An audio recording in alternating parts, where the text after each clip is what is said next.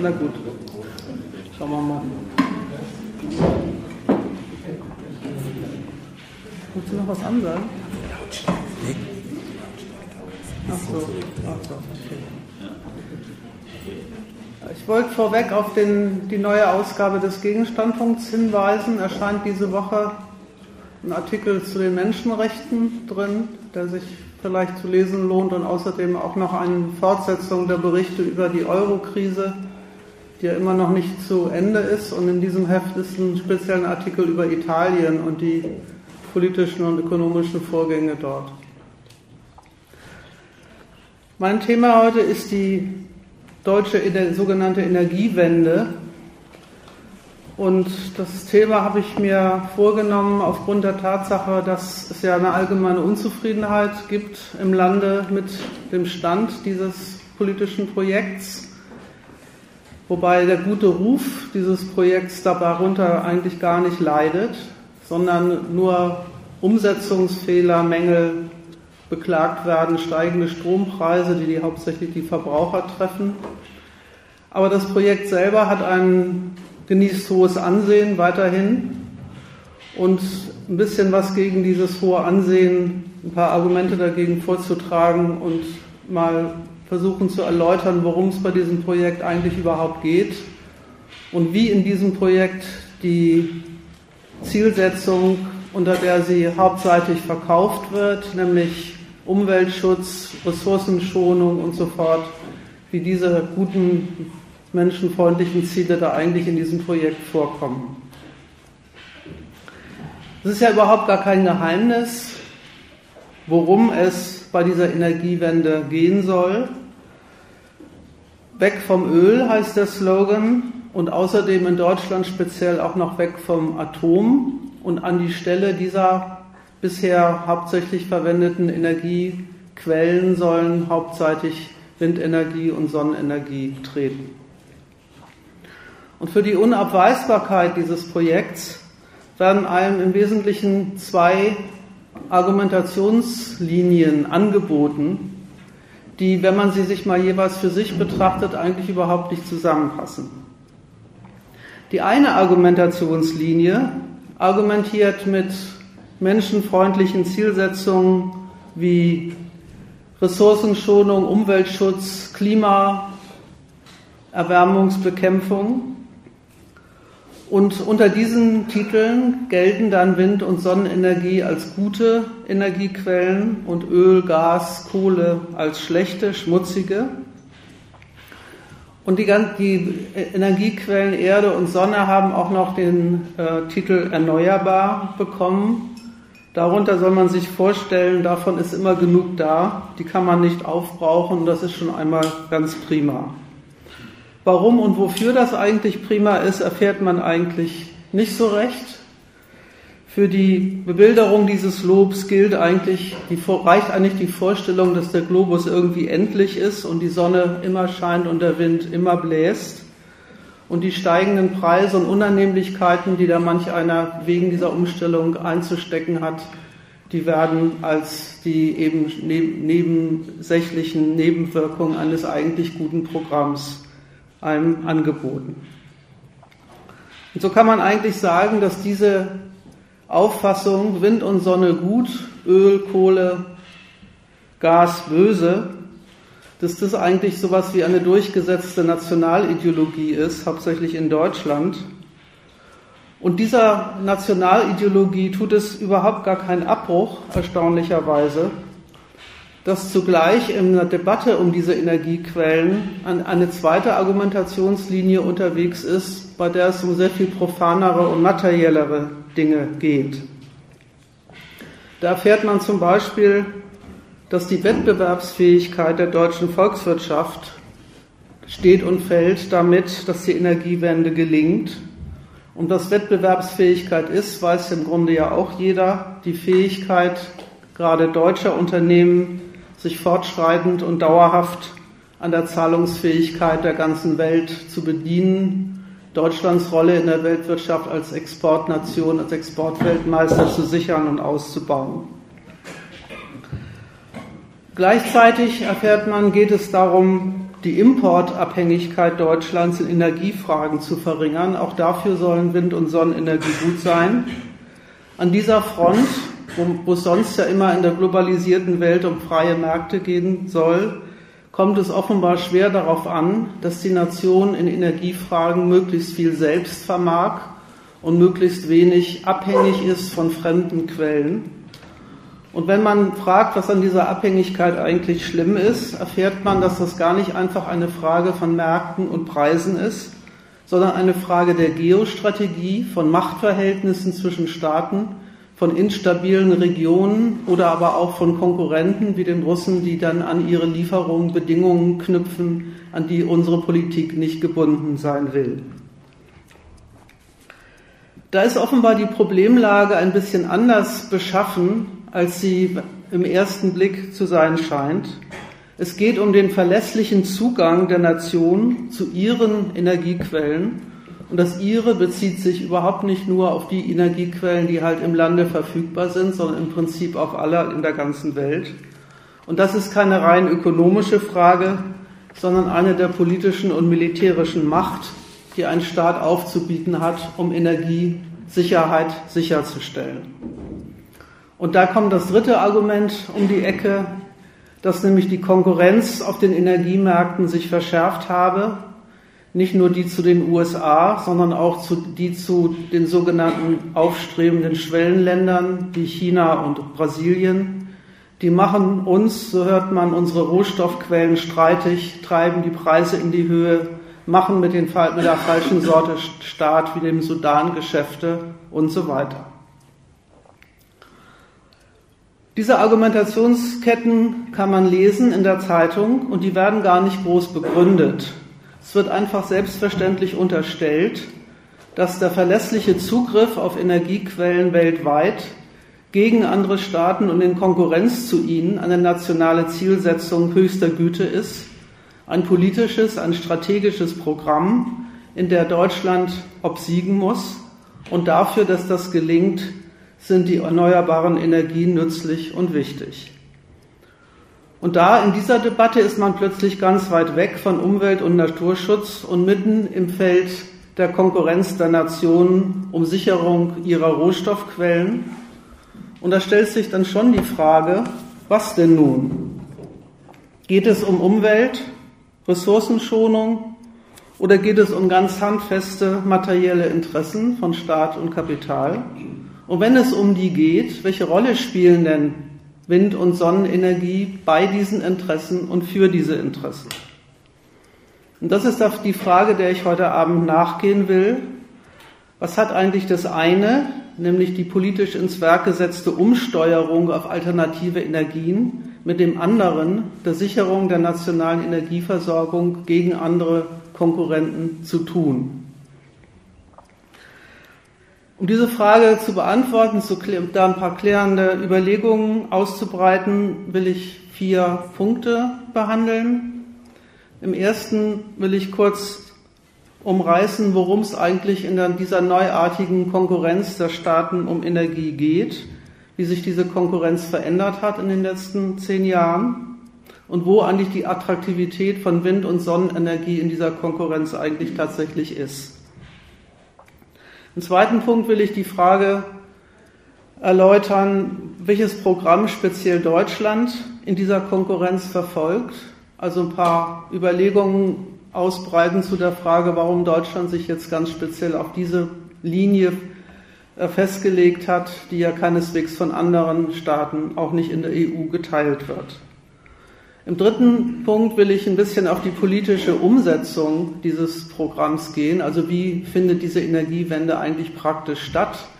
Welche Instrumente setzt der Staat da ein? Wie kommen da die Berechnungen der Unternehmen, die Angewiesenheit der Verbraucher auf Energie eigentlich in dieser Umsetzung vor? Und im vierten Punkt will ich kurz abschließen, sowas wie eine kleine Bilanz dieser Konkurrenz ziehen, was eigentlich der Stand ist der weltwirtschaftlichen Auseinandersetzung in der Frage der Energiekonkurrenz eigentlich ist.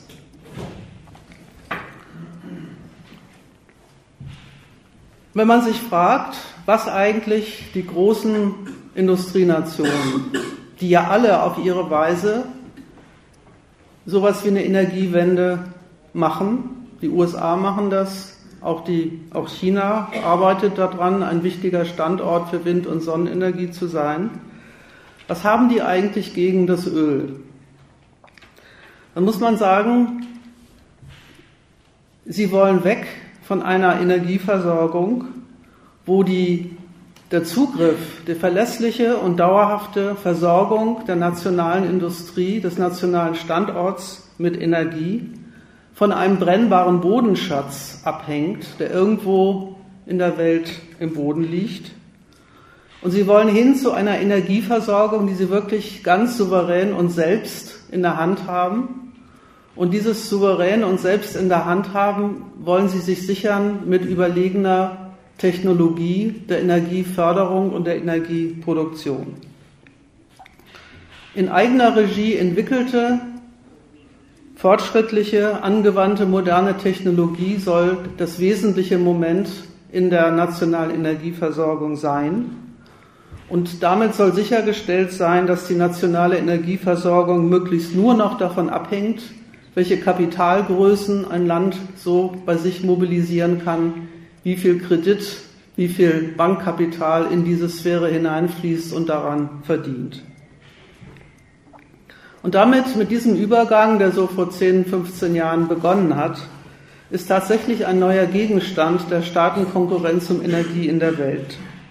Da geht es genau darum, das kann man auch an Beispielen immer wieder neu in der Zeitung lesen, wer, China, die USA, Deutschland, Frankreich, hat am schnellsten, am besten, am billigsten die Förder- und Produktionsmethoden parat, die alle haben wollen und alle haben müssen, um ihre nationale Energieversorgung entsprechend umzustellen. In diesem Zusammenhang, das ist meine Behauptung, das möchte ich an der, am Deutsch, an der Durchführung des deutschen Programms erläutern, in diesem Zusammenhang und für diesen Zweck verlegen sich alle mächtigen Wirtschaftsnationen in größerem oder geringerem Maße neben anderen Energiequellen auf Wind- und Sonnenenergie. Das ist der wirkliche nämlich kapitalistische Nutzen, den sie in diesen Energiequellen entdecken. Die sind frei zugänglich und frei heißt eben unter eigener Kontrolle auf dem eigenen Hoheitsgebiet verfügbar, ohne Abhängigkeit von irgendeiner anderen Macht. Und diese Verfügbarkeit, die hängt rein von der Fähigkeit der technischen Verwendung, des, des technischen, der technischen Umsetzung des, der Naturkraft in eine rentable Methode der Energieproduktion und Verteilung. Und damit ist zugleich, und das ist die zweite Abteilung der Konkurrenz, die da neu entbrannt ist, eine neue Sphäre Weltmarkt eröffnet. Wie der geht, übrigens konnte man jetzt kürzlich studieren, als die EU Importzölle auf chinesische Solarpanels äh, beschlossen hat. Das ist, das ist da offenbar die Konkurrenz. Ja, wenn alle die Umstellung auf Sonnenenergie machen, für wen ist das ein Markt? Für welche Unternehmen ist das ein Geschäftsfeld? Und das ist, dass es ein riesiger Markt ist, ein Zukunftsmarkt steht sowieso schon fest. Und dann geht es darum, wessen Kapitale den größten Anteil von dem besetzen und das ist nicht einfach ein ökonomisches Projekt, sondern liegt im Interesse der Nationen, eben dann auch im Zweifelsfalle so, wie die EU das jetzt macht, dass sie sagt, die chinesische Solarindustrie soll nicht am deutschen Markt verdienen, sondern wenn möglichst umgekehrt. Und damit sind die Nationen bei einem dritten Punkt ihrer Konkurrenz. Es gibt die Anstrengung, die Energiepolitik anderer Mächte zu beeinflussen, damit sie eine Energiewende machen, mit der sie einen Markt für die eigenen Unternehmen darstellen. Sehr einfach ausgedrückt, wenn die prospektiven Käufer deutscher Technologie auf Windenergie umsteuern, dann sind sie ein Absatzmarkt für Siemens. Und deswegen gehört zur Energiewende ganz selbstverständlich internationale Energiepolitik dazu also eine Politik der Einflussnahme auf die Programme und Projekte anderer Nationen in Sachen Umstellung der Energieförderung. Das ist das Zweck-Mittel-Verhältnis, zwischen dem Programm, die eigene Nation mit verlässlich, rentabel, konkurrenzfähig mit Energie, mit Energie auszustatten und Energietechnologie zu vermarkten. In diesem Konkurrenzkampf haben die Technologien zum Herstellen von Energie aus Wind und Sonne eine neue Rolle gewonnen. Und darum geht jetzt die Auseinandersetzung zwischen den Nationen in der Frage der Energieversorgung. Ich will damit sagen, die Rede von den erneuerbaren Energien ist nicht einfach eine beschönigende Redeweise zu dieser Konkurrenz. Die tun nicht einfach so, als ob, sondern sie haben tatsächlich ein Interesse an der Nutzung dieser Energiearten und wie dieses Interesse beschaffen ist und wie das praktisch umgesetzt wird, das möchte ich am Beispiel Deutschlands im dritten Punkt noch mal ein bisschen ausführlicher erläutern. Vorweg aber noch mal zurück auf die Frage, was das ganze Projekt eigentlich jetzt mit Umweltschutz, sauberer Energie, Senkung von CO2-Emissionen zu tun hat. Weil das ist ja unübersehbar. Dieses Ziel wird ja weiterhin nicht nur im Munde geführt, sondern auch ein Stück weit von den Staaten praktisch verfolgt. Die offizielle Lesart, die man auf der Website der, Bundes, der entsprechenden Bundesministerien lesen kann, die geht so. Mit dem Ziel der Senkung der Emissionen bekommt die nationale Energiepolitik einfach ein weiteres Ziel. Es geht selbstverständlich um Wettbewerbsfähigkeit, es geht um verlässliche Energieversorgung, aber nun geht es auch noch dabei gleichzeitig um CO2-Reduktion. So soll man sich das vorstellen, es kommt einfach noch ein Ziel hinzu, das zu den anderen Zielen problemlos dazu passt oder sogar ein Mittel für die sei. Gegen diese etwas schlichte Vorstellung der Addition eines neuen Ziels spricht aber eigentlich folgende Überlegung. CO2-Reduktion ist ja nichts, im Unterschied übrigens zur Energieproduktion, die durchaus ein sehr lukratives Geschäftsfeld von Unternehmen ist und ja auch sein soll. CO2-Reduktion ist eine staatliche Vorgabe an die Energieproduktion, die der Staat, die die Staaten ihrer Wirtschaft, ihren Unternehmen aufherrschen müssen. Vom Standpunkt der kapitalistischen Produzenten von Energie, denen es dabei um Rentabilität und Rendite geht, handelt es sich bei dieser Aufherrschung um zusätzliche Kosten. Und das ist den Staaten auch bekannt und das finden sie ganz normal und selbstverständlich. Dass in der kapitalistischen Produktionsweise die Produzenten, diejenigen, die tatsächlich Energie fördern und verwenden und verkaufen und verbrauchen, die Natur, das Klima, den Boden, das Wasser als kostenlose Müllhalde für allen Dreck benutzen, den sie dabei produzieren, das ist sozusagen die selbstverständliche Voraussetzung, unter der der Staat eingreift und sagt, in dieser Verwendung der Naturgrundlage der Produktion muss ich Schranken einziehen. Und diese Schranken haben auch ein ganz eindeutiges und unzweifelhaftes Maß, nämlich das Maß darin, dass nicht etwa die Produktionsweise zu stören, sondern ihre möglichst reibungs, ihren möglichst reibungslosen Fortgang zu ermöglichen. Das ist selbstverständlich ein Widerspruch. Und was sich ein Staat da leisten will, wie viel Umweltschutz die Wirtschaft verträgt, das ist ja dann auch eine sehr unterschiedliche Größe, je nachdem, wie ein Staat so in der kapitalistischen Konkurrenz der Nationen dasteht.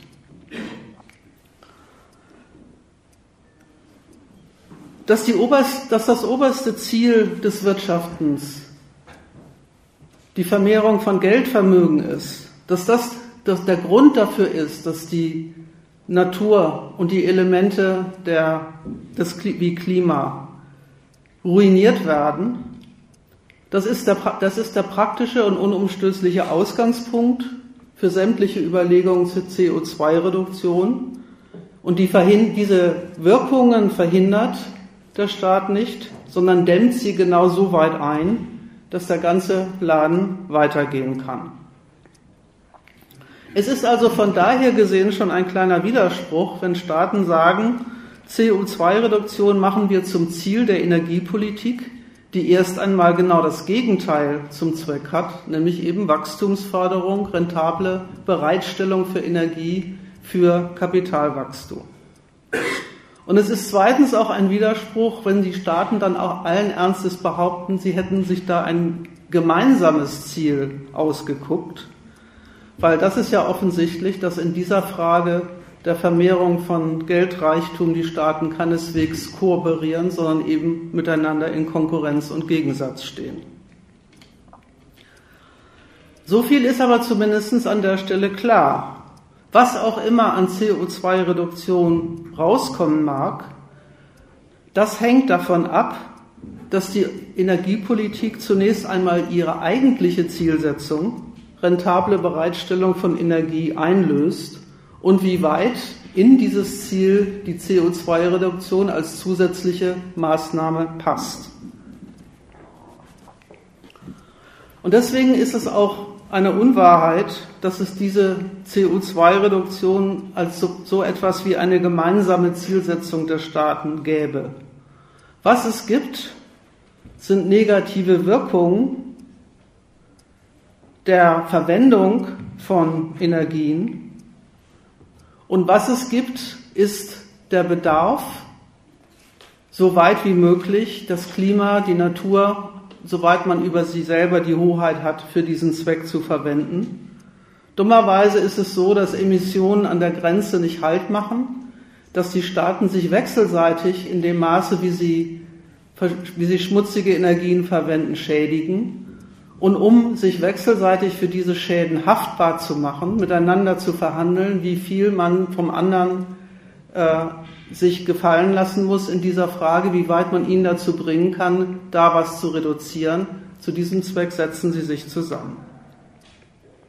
Und das merkt man übrigens auch daran, dass in dem Moment, wo überhaupt über dieses Thema CO2-Reduktion die Rede ist, es um was ganz anderes geht, nämlich, nämlich gar nicht um die Frage, wie kriegt man das ganz schlicht und einfach hin, sondern welche Energiepolitik man machen muss, bei der das am besten geht. Emissionssenkung geht so weit und so lange und dadurch, dass man eine rentable Energieproduktion organisiert und insoweit es da reinpasst, sind Staaten auch durchaus bereit, dieses Ziel ein Stück weit zu verfolgen.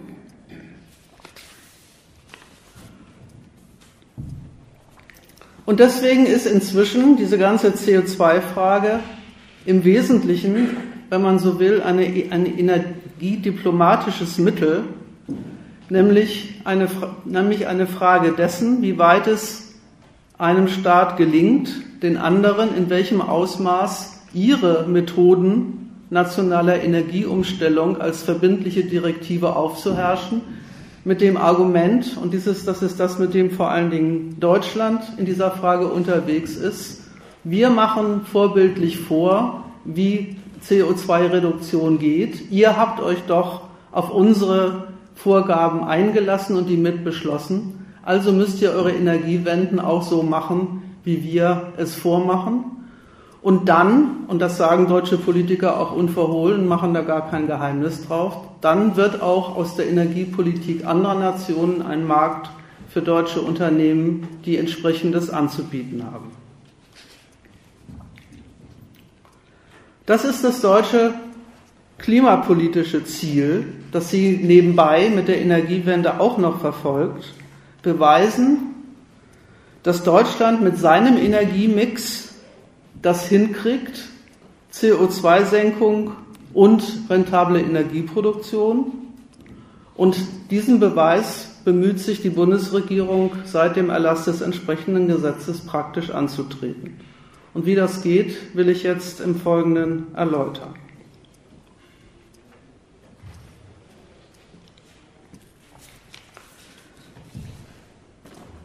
Ich lese mal ein Zitat vor aus dem entsprechenden Strategiepapier der Bundesregierung.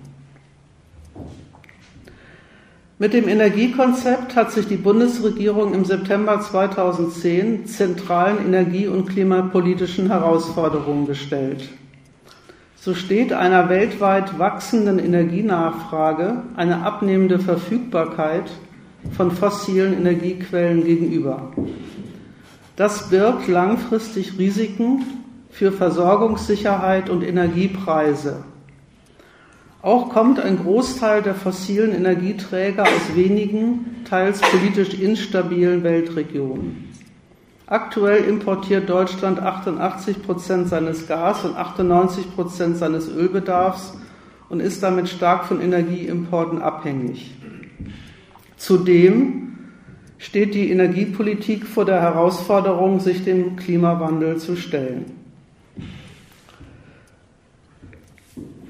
Das ist die Vorgabe, unter der diese Energiewende steht. Und deswegen will ich zu den Zielen, die hier von, über, von der Energiepolitik genannt sind, nochmal für sich ein bisschen was erläutern. Versorgungssicherheit, Preise, Energie, äh, verträgliche Energiepreise und Importabhängigkeit. Diese Ziele der Energiepolitik sind natürlich überhaupt nicht mit den erneuerbaren Energien auf die Welt gekommen, ganz umgekehrt. Das ist immer schon der Ziel nationaler Energiepolitik, diese drei Programmpunkte zu realisieren. Und das Argument der Bundesregierung heißt ja auch, die exakt dieselben Ziele der Energiepolitik, die bislang mit einem anderen Energiemix, unter anderem ja auch unter Einbeziehung des, der Atoma Atomenergie verwirklicht werden sollten. Genau exakt die Ziele sollen jetzt besser, erfolgreicher, wettbewerbsfähiger mit diesen alternativen Energien verfolgt und erreicht werden. Ich mache deswegen mal einen kleinen Exkurs zu diesen Zielen selber, um klarzumachen, worum es da eigentlich geht. Unter Versorgungssicherheit stellt man sich ja, wenn man das Wort erstmal für sich hört, eigentlich eine ziemlich nützliche Angelegenheit vor. Naja, da sorgt halt der Staat ausnahmsweise mal, wenn er es sonst schon nicht tut, mal dafür, dass jeder da bekommt, was er braucht.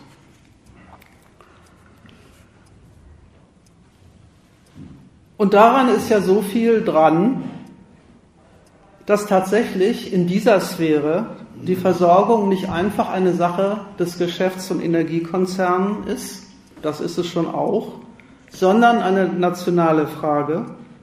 Verfügbarkeit und Preisbildung der Energieträger überlässt der Staat hier nicht einfach den kapitalistischen Berechnungen der maßgeblichen Wirtschaftssubjekte, sondern sagt, da kümmert er sich selber drum. Das soll nicht einfach die Entscheidung, die Renditeentscheidung von Unternehmen ähm, entscheiden. Er geht also ganz selbstverständlich davon aus, dass die Versorgung der Gesellschaft mit Gütern des Bedarfs nicht der Zweck kapitalistischen Produzierens ist. Ansonsten findet man diese Behauptung eigentlich eher den, aus dem Munde von Marxisten. Aber hier geht der Staat selber davon aus, naja, wenn es um Versorgung geht, da verlasse ich mich lieber nicht auf die Geldrechnung des Kapitals, weil in den Geldrechnungen des Kapitals zählt ein Bedürfnis, wenn es zahlungsfähig ist und nicht, weil es das gibt. Bedienung an der Zahlungsfähigkeit der Gesellschaft für Gewinn, so und nur so kommt Versorgung zustande, in aller Regel. Bei der Energie ist, liegt die Sache etwas anders. Andererseits handelt es sich dabei in der Tat überhaupt nicht um ein Eingeständnis. Denn der Staat macht ja diese Versorgung nicht deswegen, weil er eine Kritik an den Rentabilitätsrechnungen seines Kapitals hat, sondern weil er davon ausgeht, dass diese Rentabilitätsrechnungen überhaupt nur gehen, nur sichergestellt sind, wenn er sich in dieser Frage ein wenig außerhalb der Logik des Marktes um die Bereitstellung dieses Gutes kümmert. Und deswegen geht er ja auch nicht hin und nimmt die Energieversorgung selbst in die Hand und organisiert die Produktion von dem Zeug eben nach den Maßgaben, wie er sie für sinnvoll hält. Das wäre Planwirtschaft und die ist ja bekannt, bekanntlich hierzulande verpönt und gilt auch als ineffizient. Was übrigens hierzulande als effizient gilt, dafür werde ich in dem Beispiel, in, dem, in den Ausführungen zur praktischen Organisation der Energieversorgung noch ein paar Worte sagen. Energie ist eine Ware, sie ist ein Geschäftsmittel für diejenigen, die sie produzieren und transportieren. Aber sie ist eben auch ein Bestandteil des Kostpreises aller Unternehmen, die auf dem Standort wirtschaften. Wenn die Energiepreise steigen, dann verteuert sich fürs Kapital der Vorschuss, den es braucht, um Produkte gewinnbringend zu produzieren. Ein Gegensatz, der in der Konkurrenz in aller Regel zwischen den Anbietern und den, und den Käufern auf dem Markt ausgetragen wird. Hier wird dieser, die Austragung dieses Gegensatzes zwischen Käufer und Verkäufer in der Konkurrenz nicht der Konkurrenz überlassen, sondern da mischt der Staat sich ganz handfest ein. Steigende Preise stören nicht einfach bloß die Rechnung der Unternehmen, die Energie verbrauchen für ihre Produktion. Steigende Preise stört den staatlichen Hüter der Wirtschaft, den Wirtschaftspolitiker, weil er eben die Produktion auf dem ganzen Territorium teurer macht, vergleichsweise mit dem in anderen Ländern. Und deswegen ist es ein eigenes staatliches Ziel, für eine Energiepolitik zu sorgen, in der die Preise tatsächlich gute Kosten für Unternehmen sind, die in sie vorschießen, um damit auf dem Weltmarkt und auch daheim äh, Gewinn einzufahren. Und die Importabhängigkeit schließlich stört den Staat, gerade weil der dauerhafte und wachsende immer nach dem Bedarf des Kapitals sich richtende Zugriff auf Energie eine Sache des Verhältnisses zu anderen Nationen ist, zu der Frage, hat man das auf dem eigenen Territorium oder muss man das von auswärts besorgen? Und auch dort wollen kapitalistische Staaten dies nicht einfach dem Markt überlassen, sondern wollen selber sicherstellen, dass der Zugriff hier unabhängig von politischen Kontroversen und von politischen Streitigkeiten eine dauerhafte Verfügbarkeit sicherstellt. Als elementare Voraussetzung und Mittel allen wirtschaftlichen Treibens und allen sozialen Lebens ist, so sagt der Staat, es notwendig, dass er sich um Energieversorgung kümmert und dieses Kümmern ist nicht bloß eine innenpolitische Angelegenheit, sondern wie man weiß auch eine sehr handfest harte außenpolitische Angelegenheit, sofern sie einbezieht, dass die Energie aus anderen Ländern kommt, die hoheitlich auf diesen Ressourcen sitzen. Die staatliche Kontrolle der Sicherstellung des nationalen Energiebedarfs ist also eine Konkurrenzfrage zwischen den Nationen und weil sie eine Konkurrenzfrage ist, deswegen will jeder Staat, also auch Deutschland, in dieser Konkurrenz sowohl nach der Verlässlichkeit als auch nach der, nach der Seite des Preises, als auch nach der Seite der Verfügbarkeit Herr der nationalen Energieversorgung sein und bleiben. Von diesem Maßstab aus blickt eine Weltwirtschaftsmacht wie Deutschland auf die bestehende Art der Versorgung ihres Standorts mit Energie und definiert die als mangelhaft. Und das geht so, in dem Strategiepapier, aus dem ich eben zitiert habe, geht das folgendermaßen weiter. Die Abhängigkeit von Energieimporten wird zusätzlich durch die weltweit steigenden Energiepreise verstärkt. Ursachen dafür sind eine steigende weltweite Energienachfrage insbesondere in Schwellenländern wie China und Indien und ein gleichzeitig schrumpfendes Angebot an Energieträgern. Diese globalen Entwicklungen sprechen für die Erschließung neuer Energiequellen und damit für den Umbau der Energieversorgung hin zu erneuerbaren Energien. Und dann abschließend heißt es dann so, das Ziel steht fest, wir wollen unsere Energieversorgung bis zur Mitte des Jahrhunderts auf eine neue Grundlage stellen. Es geht also um den Aufbau eines komplett neuen Energiesystems. Aber zu dem ersten Zitat will ich noch ein paar Sätze sagen, weil das ist ganz lustig, ähm, wie ein Staat konkurrenzlerisch auf den Globus blickt. Die Abhängigkeit von Energieimporten wird zusätzlich durch die weltweit steigenden Energiepreise verstärkt. Und wer ist schuld daran, dass die Energiepreise steigen? Nicht, einfach, nicht, nicht etwa der eigene wachsende Bedarf, sondern die Tatsache, dass es auch noch andere gibt, die auch einen haben. Also Schwellenländer wie China und Indien treten als Konkurrenten an und machen uns den bisherigen Bestand an Zugriff an Energien streitig und das ist das letzte und entscheidende Argument dafür, sich, von, sich in, in, dieser Konkurrenz ein Stück weit, weit zu entziehen, indem man selber zum Produzenten von Energie wird und nicht bloß zum Einkäufer von ihr.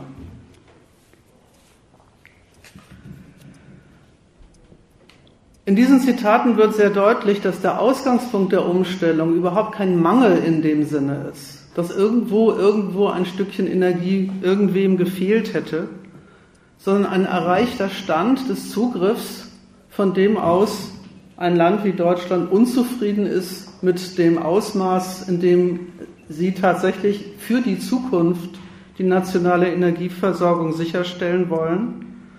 Und das ist der entscheidende Punkt, von dem aus sie tatsächlich nichts Geringeres in, in, nichts Geringeres in Angriff nehmen als die, der Aufbau eines komplett neuen Energiesystems. Und zwar gleich so, dass das erstens für die Energieproduzenten rentabel ist, dass es zweitens für die Unternehmen ein Standort angeboten ist und dass es drittens Deutschland zum Marktführer für die entsprechenden Technologien macht. Das nimmt dieses Strategiepapier sich vor und das hat sich das schon vorgenommen, bevor Fukushima passiert ist. Fukushima war für Deutschland noch das zusätzliche Argument zu sagen, das soll die Energiewende auch leisten, die Abhängigkeit der Nation von den Risiken der Atomindustrie zu verringern. Und die deutsche Regierung geht dafür aus, dass Deutschland als führende Industrienation für eine solche Umstellung im Prinzip alle Mittel in der Hand hat Sie hat schon große global wirtschaftende Energiekonzerne. Sie hat die entsprechenden Unternehmen. Sie hat die entsprechende Kreditmacht. Und von diesem Standpunkt aus wird jetzt dieses Projekt in Angriff genommen.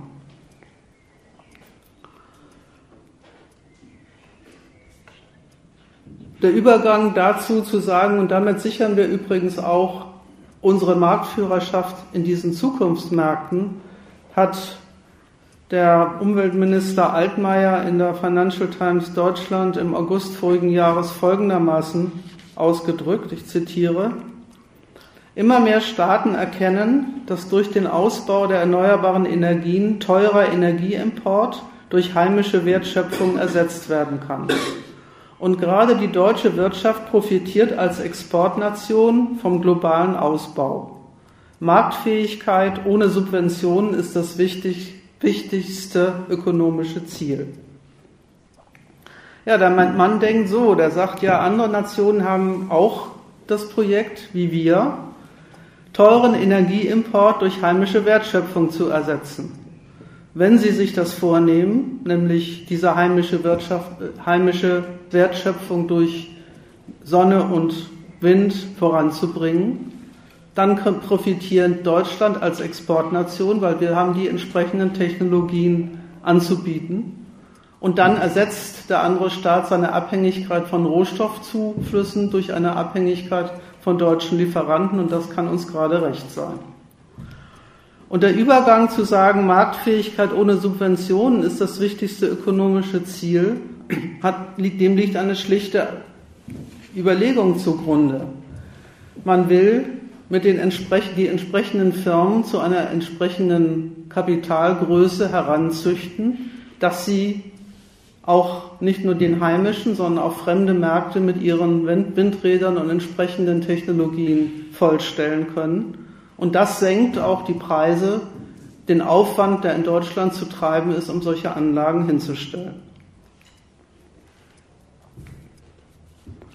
Und so findet sich auf der Website des Bundesministeriums folgende interessante Definition dessen, was eigentlich heutzutage im modernen Imperialismus Versorgungssicherheit ist.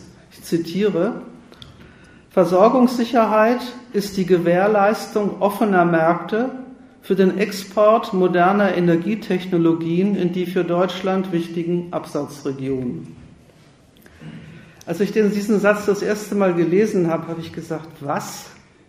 Was hat denn Versorgungssicherheit mit der Gewährleistung offener Märkte zu tun? Aber die denken tatsächlich so. Die sagen, ja, wenn wir es hinkriegen, den ganzen, die ganze Welt als Markt für den Export moderner Energietechnologien sicherzustellen, dann haben wir quasi alle Mittel in der Hand, um selber bei uns diese Anlagen rentabel zu betreiben. Und dann ist die, ist, sind wir quasi der Weltmarktführer in dieser Abteilung Energieproduktion und Verwendung. Das ist also ein ausgesprochen anspruchsvolles Programm, das Ganze. Auf dem eigenen Standort eine unschlagbar verlässliche und rentable Energieproduktion hinkriegen, zugleich die entsprechenden Technologien zur Marktreife führen, wie es so schön heißt, andere Nationen davon überzeugen, dass sie es dem deutschen Vorbild nachmachen müssen und damit zum Weltführer in der, in, auf den entsprechenden Zukunftsmärkten werden. Ein anspruchsvolles Programm und wie das umgesetzt wird, will ich im Folgenden anhand der äh, Maßnahmen des Erneuerbaren Energiegesetzes nicht in aller Ausführlichkeit, aber an ein paar Beispielen zeigen.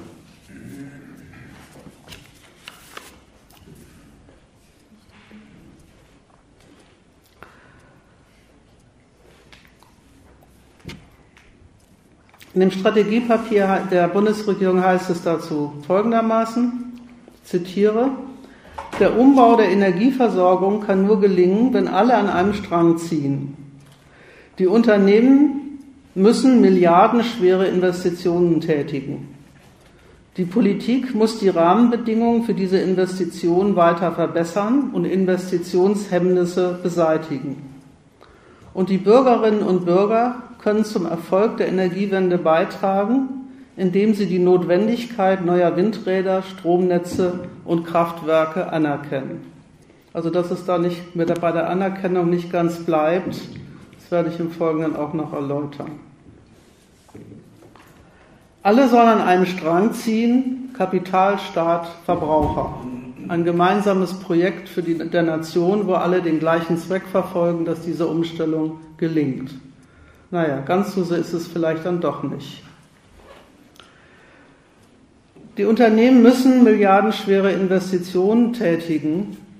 Ähm, will mich ja nicht über die Bedeutung von Modalverben an dieser Stelle auslassen, aber das müssen meint hier nicht das, was man normalerweise unter müssen versteht. Das ist keine Vorschrift an die freien Berechnungen des privaten Geschäfts, sondern ein Angebot, eine Aufforderung ans Kapital, ihre eigenen Geldrechnungen in den Dienst dieses Staatsprogramms zu stellen. Also es geht hier dann um nicht darum, den Unternehmen vorzuschreiben, wo sie zu investieren zu haben, sondern, wie es dann ja auch weiter heißt, Investitionshemmnisse zu beseitigen. Und das wesentliche Investitionshemmnisse, das ein Unternehmen kennt, ist eigentlich, dass es an der Investition nichts verdient. Also besteht die Beseitigung von Investitionshemmnissen im Wesentlichen auch darin, dass man sicherstellt, dass dieses Verdienen stattfindet. Und welche, welcher Rolle dann die Bürger und Bürgerinnen und Bürger in diesem Programm spielen dürfen, kommt im Folgenden dann in dem Erneuerbaren Energiegesetz zur Sprache.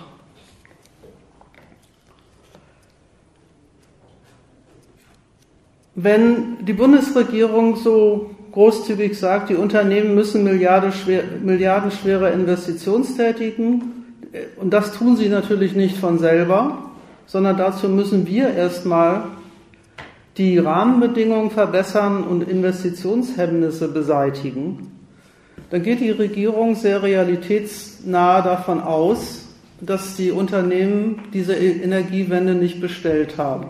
Und zwar weder diejenigen, die die Energie produzieren und vertreiben, noch diejenigen, die sie verwenden. Der Zukunftsmarkt, der da ins Auge gefasst wird, ist also von vorn bis hinten ein staatliches Werk. Das soll er aber nicht bleiben, sondern er soll tatsächlich zu einem Geschäftsfeld werden.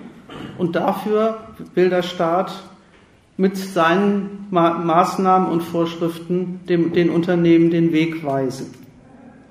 Die Unternehmen sollen, und das tun sie ja auch, auf die staatlichen Berechnungen und Interessen setzen, aus ihnen Geschäftsfelder machen, in, dem, in der Weise und in dem Ausmaß, wie es sich für sie lohnt. Und genau so soll marktwirtschaftlich die Umsetzung dieses Projekts stattfinden.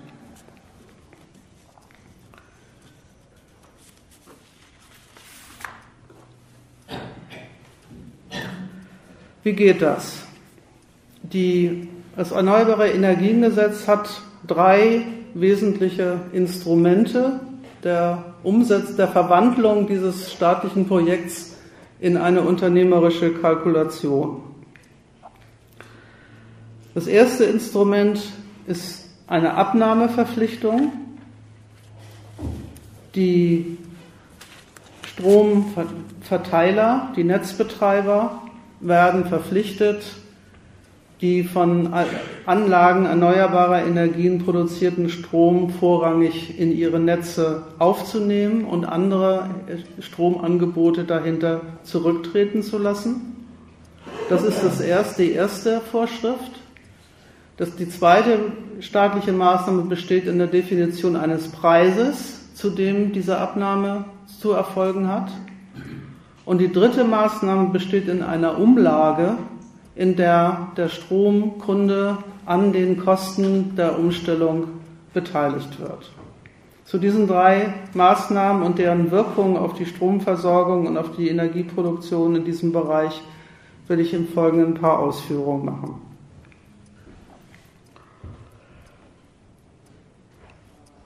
Eine Abnahmeverpflichtung ist natürlich in einer kapitalistischen Wirtschaftsordnung eine seltsame Angelegenheit. Einerseits ist das Ding, was hier produziert wird, eine Ware wie jeder andere, geht gegen Geld über den Tisch. Aber der Abnehmer ist verpflichtet, genau die und keine andere zu kaufen. Und dass der Staat die Netzbetreiber dazu verpflichtet hat, einen sehr schlichten Grund. Er geht davon aus, dass der erneuerbare Strom teurer ist als der konventionell produzierte. Und das liegt nicht nur einfach daran, dass er selber den Preis festsetzt, sondern das liegt daran, dass dieser Preis eine Geschäftskalkulation wahr machen soll, den die Unternehmer machen, wenn sie eine solche Anlage hinstellen.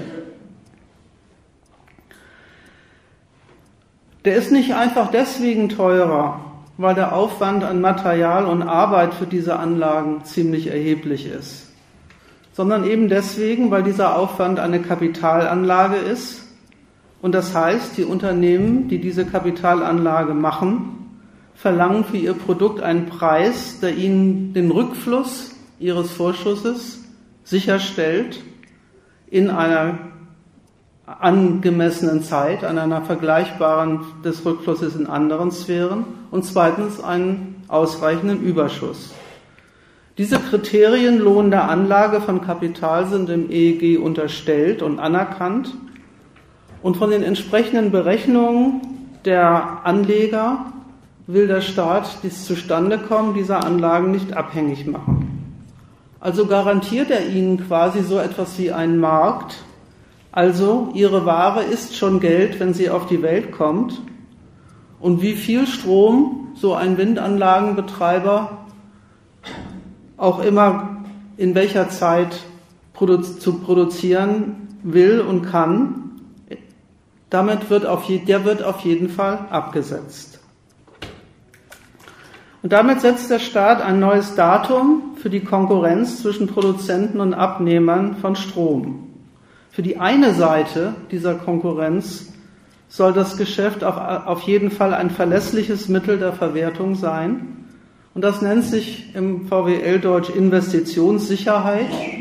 So anspruchsvoll sind Unternehmer nämlich schon auch, so, so gern sie sonst immer von den Risiken des Unternehmertums reden, aber in diesem Falle legen sie schwer Wert darauf, dass weil sie so viel und so große Anlagen bauen, auch sichergestellt sein muss, dass die entsprechenden Rückflüsse plus Überschüsse in entsprechender Zeit zustande kommen. Die Banken, die Finanzunternehmen, die in diese Anlagen einsteigen, wollen Sicherheit für ihre Spekulation auf den Umbau. Und der Staat will nicht nur den Unternehmen die nötigen Geldmittel in die Hand spielen, sondern will ihnen damit auch die Freiheit geben, in der entsprechenden Zeit rentabel, ne, auf die Rentabilität ihrer, ihrer Anlagen hinzuarbeiten. Deswegen ist in diese Abnahmeverpflichtung in dem Preis auch ein, eine äh, schrittweise Abnahme der, des Abnahmepreises eingebaut. Diese seltsame Art, einen neuen Geschäftszweig ins Leben zu rufen, nicht dadurch, dass man einfach kommandiert, dass es den jetzt geben soll, sondern indem man den, den Unternehmen, die das macht, sowas wie ein garantiertes Geschäft organisiert, hat natürlich Folgen für die Art und Weise, wie jetzt die Konkurrenz zwischen Anbietern und Nachfragern geht. Denn mit der Abnahmegarantie garantiert der Staat natürlich überhaupt nicht, dass diese Strommengen auch tatsächlich gebraucht werden. Das heißt, von den einschlägigen Endabnehmern auch gekauft werden. Da bleibt alles ganz marktwirtschaftlich. Der Letztverkauf der produzierten Strommengen fällt natürlich in die Zuständigkeit der Netzbetreiber. Und das hat Wirkungen, die ja die Unternehmen auch schon spüren nämlich dass dann eben andere Stromproduzenten in entsprechenden Zeiten ihre Stromproduktionsanlagen, ihre Kraftwerke abschalten müssen. Und auch das kann man sagen, wäre eigentlich, wenn es bloß um die Frage der gebrauchswertmäßigen Umstellung ginge, überhaupt kein Problem. In diesem Fall ist es aber eins, weil auch für diejenigen, die ihre Anlagen abschalten, ist das Produzieren von Strom ein Geschäftsmittel und in dem Maße, wie sie das nicht tun, werden ihre Anlagen anstelle der anderen unrentabel. Und das Lustige daran, wenn man sich mal diese sonderbare Art von marktwirtschaftlicher Planwirtschaft unter diesem Gesichtspunkt betrachtet, ist ja, dass genau das ja in gewisser Weise auch bezweckt ist. Die erneuerbare Energie soll ja an die Stelle der konventionell produzierten treten. Sie soll es aber nach dem Ideal der staatlichen Planer nicht so, dass darunter gleichzeitig die Bilanzen genau der Unternehmen leiden, die gleichzeitig als Finanziers der Umstellung mit eingeplant sind. Der Ökostrom soll den konventionellen ersetzen auf lange Sicht aber er soll nicht Kapitalvernichtung an Stellen produzieren, wo sie politisch gar nicht gewollt ist.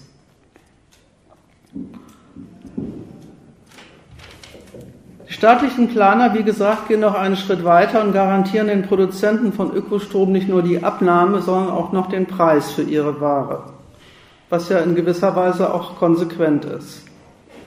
Aber auch an dieser Stelle wollen die staatlichen Energiewender nicht einfach die kapitalistischen Berechnungen der Energieunternehmen außer Kraft setzen. Sie diktieren zwar den Netzbetreibern den Preis, zu dem sie den Strom abnehmen, aber der Preis, zu dem sie ihn vermarkten, ist ihre Sache und weiterhin das, das Ergebnis von Angebot und Nachfrage. Und da geht das Erneuerbare Energiengesetz ganz selbstverständlich davon aus, dass sich dieses Geschäft für diejenigen, die die Strommengen dann weiterverkaufen und letztverkaufen müssen, überhaupt nicht immer rechnet. Aber das soll andererseits wiederum nicht sein, weil ja schließlich die Netzbetreiber auch wichtige Beiträge zur Energiewende leisten und das auch leisten sollen und auch das nur leisten können, wenn sie ebenfalls Rendite machen und insofern definiert der Staat auch nach dieser Seite hin, was die verdienen können müssen, damit sich für sie das Vermarkten des erneuerbaren Stroms lohnt. Und damit ist man dann bei der Erfindung dieser Umlage und die, ich will euch mit den, mit den Details verschonen, wie die berechnet wird, aber im Wesentlichen hat die folgende Funktion. Sie zahlt den Netzbetreibern die Differenz zwischen dem Preis, den sie für den Letztverkauf des Stroms erwirtschaften können, und dem, den sie, den sie den erneuerbaren Energieproduzenten zahlen müssen. Und im Wesentlichen landet diese Umlage in zu großen Teilen beim sogenannten Endverbraucher. Große Unternehmen sind weit und energieintensiv produzierende Energien sind weitgehend, äh, Unternehmen sind weitgehend von der Umlage ausgenommen, weil für die ja dieser Strompreis, wie gesagt, ein Kostenbestandteil ist. Und das ist ja der weitere Zweck der Energiewende. Sie soll ja rentable Stromproduktion ermöglichen für die Produzenten wie für die Abnehmer.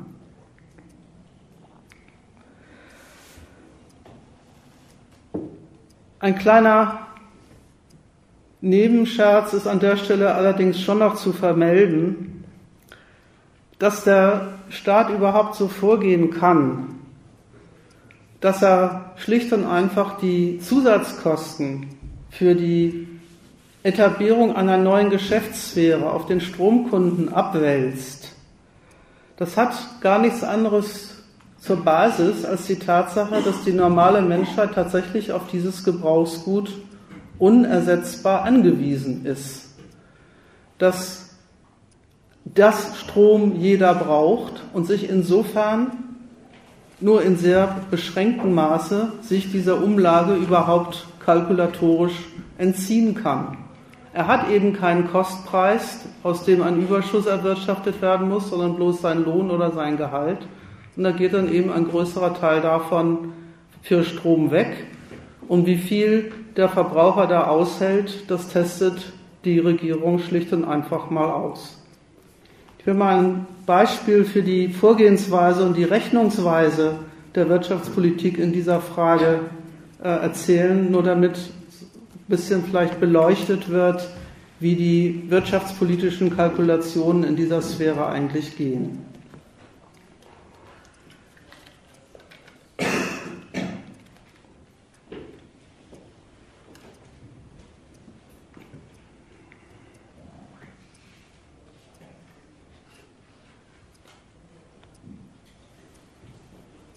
Es gibt, wie ihr wisst, in der Nordsee inzwischen so einige Windparks, weitere werden gebaut und die Netzbetreiber sind zuständig für die Anbindung dieser Windparks an die, Strom, an die, an die, an die gesamte Stromversorgung.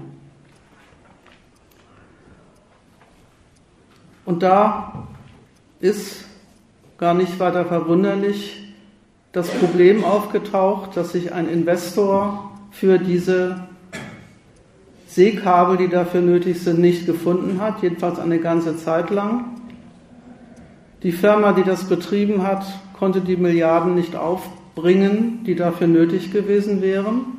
Und so war, so schreibt die Süddeutsche, die Erleichterung groß, als sich ein japanischer Finanzinvestor gefunden hat, der den entsprechenden Zuschuss bereit war zu erbringen. 776 Millionen Euro soll der dafür locker gemacht haben. Das Zustandekommen dieses Vertrags mit dem japanischen Finanzinvestor erklärt der Artikel, den ich da gefunden habe, so. Ein erst seit zwei Wochen geltendes Gesetz ist, an dem das Ganze stammt vom Januar dieses Jahres. Ein erst seit zwei Wochen geltendes Gesetz ist an, an dem Investment offensichtlich nicht unbeteiligt. Erst zum Jahreswechsel waren neue Regeln für die Haftung bei verspäteten Netzanschlüssen in Kraft getreten. Wird Tenet, also so heißt die Firma, nun nicht rechtzeitig mit einem Kabel fertig, muss das Unternehmen nur sehr begrenzt dafür haften. Den Schadenersatz wenn etwa ein Windpark auf dem Meer mangels Leitungen kein Geld verdienen kann, tragen die Stromkunden. Das ist sehr konsequent gedacht von der Wirtschaftspolitik. Es geht darum, Investitionshemmnisse zu beseitigen und es geht darum, Investitionssicherheit herzustellen, weil beides ist das Mittel, aus, diesem, aus dieser Sphäre eine Sphäre rentabler Kapitalanlage zu machen und das soll sie ja sein und werden, wenn sie ihre Dienste für das nationale Energieprogramm erfüllen soll. Und ein Investitionshemmnis ist eben eine mögliche Konventionalstrafe für Zeitverzögerung schon, Die Entlastung fällt also genau unter diese Bestimmung, die am Anfang gesagt wurde, Beseitigung von Investitionshemmnissen für die Umstellung der Energie zu einer neuen wichtigen Sphäre des nationalen Kapitalwachstums.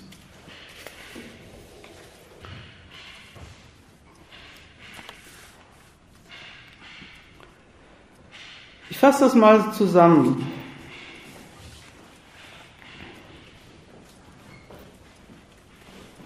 Was leistet diese ganze gesetzliche, was leisten diese ganzen gesetzlichen Regelungen? Ja, was sie tatsächlich leisten, ist es, ist, sie nehmen die kapitalistischen Rechnungen in Dienst für ein staatliches Programm, verschaffen ihnen Geschäft nach ihren Geschäftskriterien und richtet sich deswegen auch in seinen Maßnahmen nach den Gesichtspunkten dieser Kriterien. Steuert die Anlage von Kapital dorthin, wo der Staat es haben will, indem sie Geschäftsrechnungen lohnend macht, die es ohne diese staatlichen Maßnahmen nicht gewesen wären und produziert auf der anderen Seite lauter Störungen, Unterbrechungen und Querelen in der bestehenden Stromversorgung, weil ja die genau auf Geschäftsrechnungen basiert hat, die durch diese neuen außer Kraft gesetzt werden. Und so ist es auch konsequent, dass der Staat bei der Besichtigung der Resultate seiner Energiewende auf der einen Seite hochzufrieden ist mit dem, was da rauskommt, und auf der anderen Seite überhaupt nicht. Der Altmaier hat, ähm, ich weiß gar nicht mehr von, genau von wann das war, ach so, im Januar, im Februar dieses Jahres, der, der, Altmaier hat im Februar dieses Jahres der Financial Times Deutschland ein Interview gegeben und da wird er gefragt, ob ihm der Erfolg seiner, seiner, seiner Politik nicht langsam unheimlich würde. Und auf diese Frage hat der Minister folgendermaßen geantwortet. Ich zitiere, nicht der Erfolg wird mir unheimlich, sondern die ungelösten Probleme, die wir seit zehn Jahren mit uns rumschleppen. Wir haben jetzt vielleicht die letzte große Chance, die strukturellen Voraussetzungen für ein Gelingen zu schaffen. Das heißt, die Energiewende muss volkswirtschaftlich vertretbar und bezahlbar bleiben. Gerade kleine Betriebe, Handwerker und Haushalte haben Preissteigerungen von bis zu 25 Prozent erlebt. Erlebt ist gut, die hat der Staat selber produziert. Da können wir nicht nochmal 10 Prozent jedes Jahr draufpacken.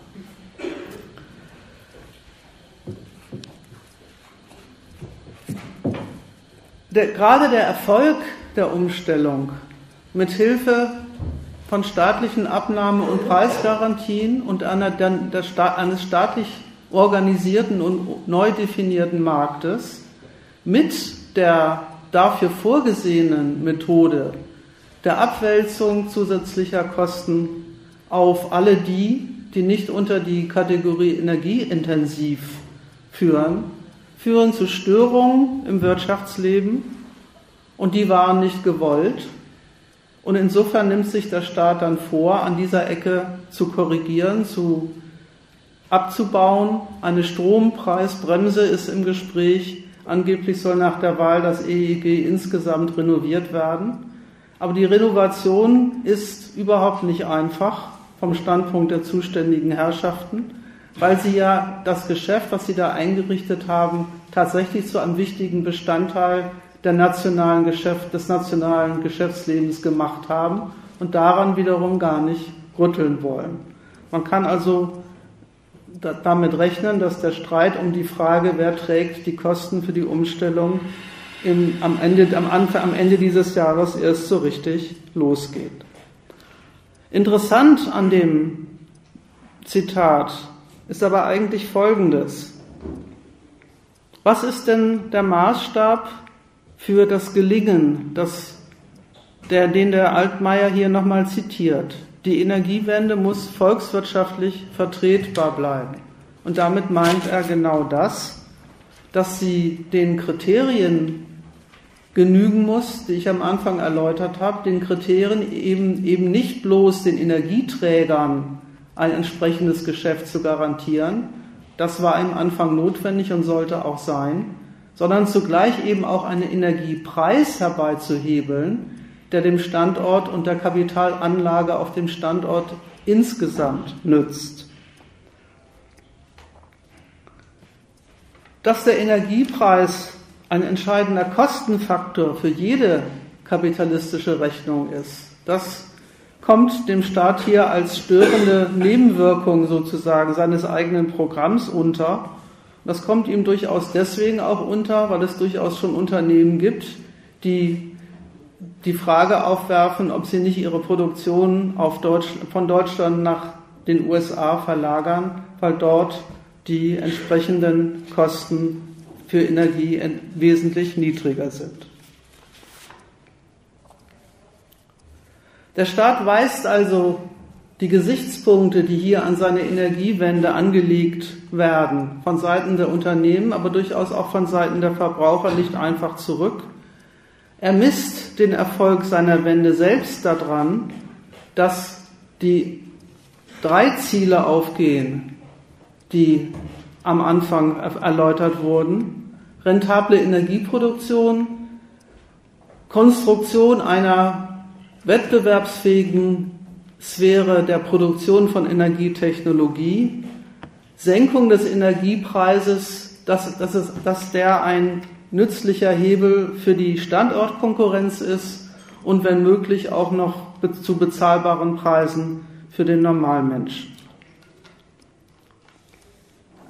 Und an dieser Stellungnahme sieht man deswegen nochmal sehr schön, wie relativ die ganze Frage des Umweltschutzes, die ganze Frage der CO2-Reduktion, die ganze Frage der möglich, des möglichen Ersatzes einer Energieart durch die anderen unter dem Gesichtspunkt der wirklichen oder möglichen Schädigung von Mensch und Natur ist.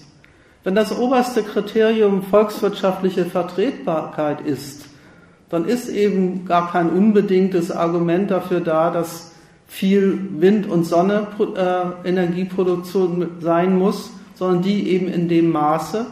Und deswegen ist es auch gar nicht verwunderlich, dass seit die USA damit angefangen haben, mit neuer, neuen Technologiemethoden Gas und Öl preiswert aus dem Boden zu stampfen, auch hierzulande und in anderen europäischen Ländern die Frage aufkommt, ob wir es uns überhaupt leisten können, diese Methode nicht auch anzuwenden, wenn wir in der weltweiten Konkurrenz um Energiepreise bestehen, bestehen wollen.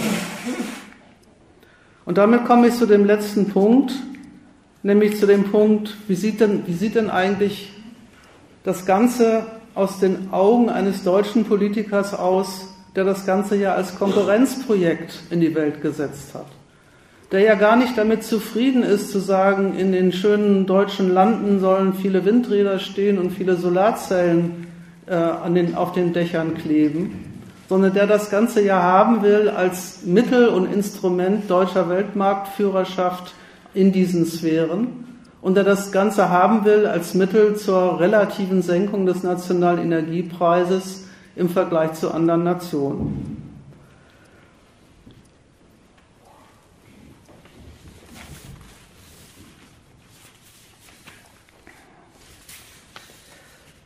Im Grunde pfeifen es ja die Spatzen von den Dächern. Zumindest das ist nicht aufgegangen, dass Deutschland sich zum Marktführer in diesen Abteilungen gemacht hat. In der Sphäre der Solarenergie ist dieses Ziel sowieso schon ein wenig zurückgestellt worden, aber auch in anderen Bereichen kann man folgende, über folgende, äh, anderen Bereichen kann man folgendes lesen. Das ist jetzt ein, ein Zitat aus der Süddeutschen.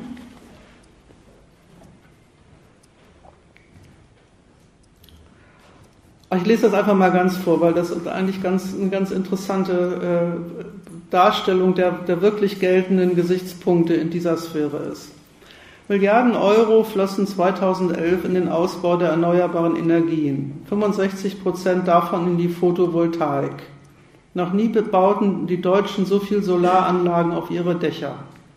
Und der Boom soll 2012 trotz Förderkürzung erst einmal weitergehen. So denkt man ja alles wunderbar, ne? Aber keineswegs. Doch wer von diesem Boom profitiert, ist längst die Frage. Denn niemand zwingt die Deutschen, heimische Paneele zu kaufen. Die Angebote von Yingli oder Suntec aus China sind oft viel billiger. Dominierten die deutschen Hersteller den Weltmarkt in den vergangenen Jahren, haben internationale Konkurrenten inzwischen auf und manche deutschen Hersteller überholt. Vor acht Jahren hatten hiesige Firmen noch einen Weltmarktanteil von 60 Prozent, heute liegt er unter 30.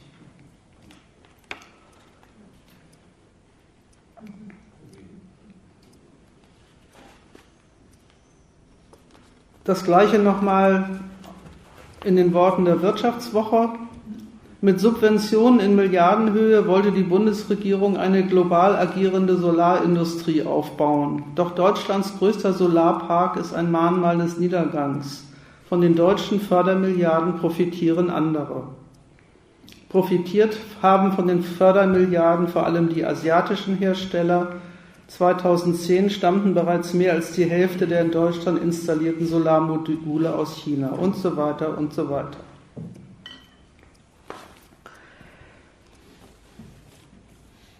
Die Presse, die einschlägige, einschlägige Wirtschaftspresse findet überhaupt nichts dabei, umstandslos überzugehen von der Behauptung, Solar ist doch erstmal gut, zu dem, aber das ist doch nur dann und so lange und so weit gut, wie es auch ein Geschäftsmittel für deutsche Unternehmen ist, wie es auch ein Standortvorteil für, unser, für unsere äh, Wirtschaft ist.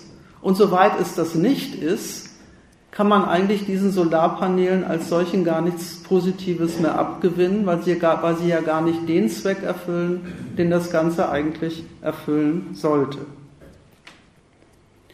Nach der Seite hin erweist sich der Standpunkt, der Übergang auf Konkurrenz um die modernste Technologie setzt eben die Nation auch dieser Konkurrenz aus. Wenn der Staat ein so hochfliegendes Programm betreibt, zu sagen, Energiewende, das ist die Aufmöbelung der deutschen Technikkonzerne zu Weltmarktführern in diesem Bereich, unter dem tun wir es nicht, dann fordert sie halt die Konkurrenten dazu heraus, ihr das streitig zu machen. Und genau das passiert. Und das ist dann eben auch die Maßgabe, unter der politisch entschieden wird, ob sich das Ganze jetzt eigentlich rechnet, ob das Ganze jetzt gut für den nationalen Standort war oder nicht und nicht die gebrauchswertmäßige Seite, wie viel Energie ist jetzt tatsächlich von der einen in die andere Sorte übergewechselt. Und so gibt es ja auch längst in der Politik den Standpunkt, dass man dann mit dem Ausbau dieser Sphäre ein bisschen halblang machen soll und wieder mehr darauf achten soll, dass das Ganze zurückgeführt wird auf den eigentlichen Zweck, den es eigentlich haben sollte, Stärkung der Wettbewerbsfähigkeit durch einen neuen und moderneren Energiemix. Und das Zweite, was zu beobachten ist, ist, dass damit auch der Beweiszweck schlicht und einfach nicht erreicht wird, den die deutsche Politik mit diesem Programm vorlegen wollte nämlich den Beweiszweck, das Zweck, dass sie eben auch den besten Weg weiß, die CO2-Reduktion herabzusetzen.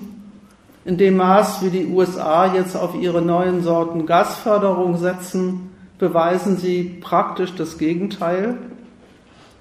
Der Wille der restlichen Staatenwelt schwindet, entsprechend sich überhaupt auf neue CO2-Ziele überhaupt einzulassen und die letzten Klimakonferenzrunden sind deswegen auch entsprechend ausgegangen.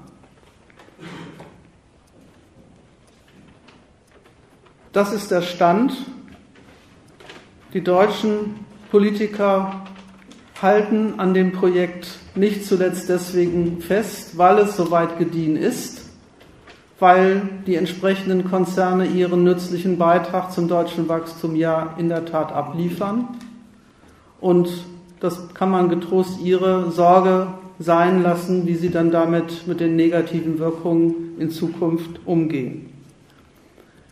Praktisch stellen sie aber sehr eindeutig klar, was die Maßstäbe des Gelingens sind. Die Maßstäbe die überhaupt nicht zusammenfallen mit irgendwelchen, mit der Beseitigung oder Verhinderung irgendwelcher negativen Wirkungen der Energieproduktion auf Land und Leute, sondern Maßstäbe, die sich auf, aus dem Zweck ergeben, dass Energie ein Hebel sein soll für die Sicherstellung und Ausweitung der nationalen Wirtschaftsmacht. Und das ist das Kriterium, was die Regierung bei der Umsetzung bisher beherzigt hat und was sie ganz sicherlich auch in Zukunft weiter beherzigen wird. So, das war das, was ich erläutern und zeigen wollte und damit bin ich erstmal durch.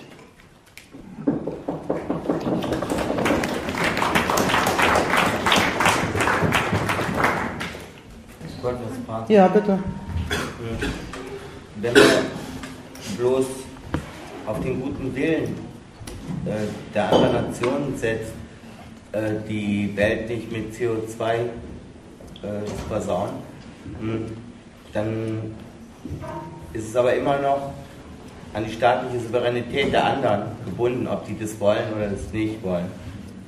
Das heißt also, da kann niemand bestimmen, wie die auf ihrem Territorium umsauen, sozusagen.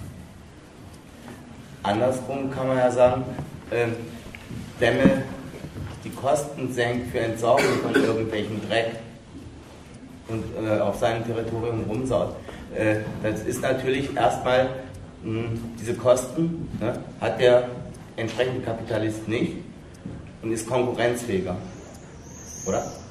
Das letzte habe ich ganz akustisch nicht Also dementsprechend fallen diese Kosten, also die äh, bestimmten Betrieben schon aufgeherrscht werden, ne, damit die, äh, die äh, Natur nicht völlig äh, versauen. Das ist natürlich ein Vorteil für welche, die, hm, ja, diese, für die die Kosten nicht anfallen.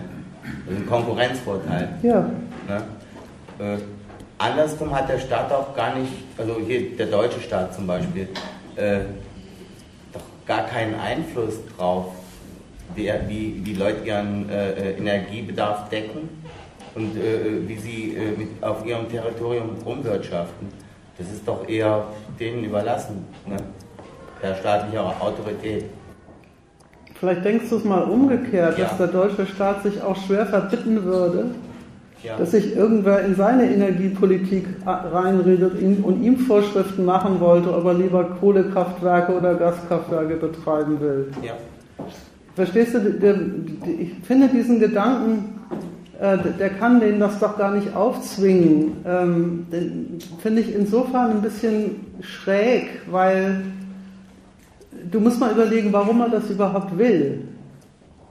Ich habe, warum es überhaupt diesen, dieses, diesen Bedarf gibt, anderen Staaten Vorschriften zu machen in der Frage, wie die ihre Energieversorgung sichern wollen.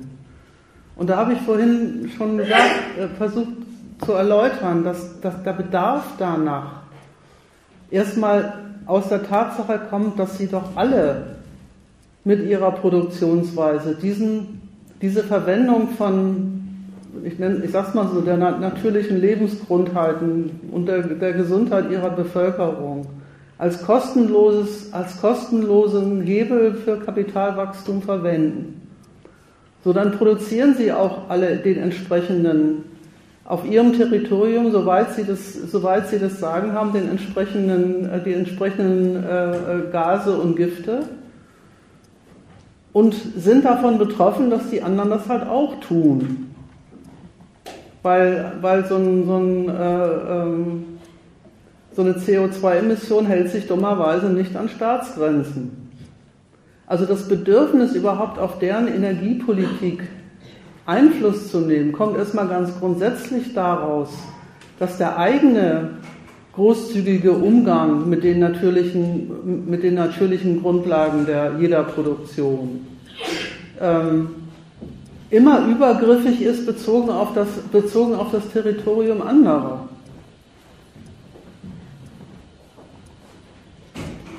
Die streiten sich streng genommen, wenn, wenn, wenn, worum streiten die sich? Die streiten sich, die streiten sich darum, wer, das, wer wem wie viel Recht dazu einräumt, wie viel Dreck in die Luft zu pusten. Und deswegen ist ja bei, dem, bei der ganzen Debatte, um, also bei, der, bei den ersten Klimakonferenzen, die ganze Debatte um die Frage der, der, der, des Maßstabs der Reduktion, nimmt einfach gnadenlos seinen Ausgangspunkt her davon, dass die Masse äh, äh, Schadstoffe, die eine Nation produziert, selbstverständlich das Resultat, das Resultat ihres Stands in der, in der weltwirtschaftlichen Konkurrenz ist. Natürlich produziert ein, großer, ein großes Land mit viel Wirtschaftswachstum mehr Dreck und Schmutz als ein kleines Land ohne Wirtschaftswachstum. So. Das ist, das ist der anerkannte, anerkannte Maßstab, von, von dem aus überhaupt die Frage zum Thema gemacht wird. Und wie viel darf es denn in Zukunft von wem weiter sein? Weil, weil keiner der Beteiligten, genau aus dem Argument, das du gesagt hast, weil keiner der Beteiligten die, die Vorteile der Kostensenkung äh, aufs Spiel setzen will, die er gerade daran hat, daraus hat, dass er diese äh, Maßnahmen nicht ergreift.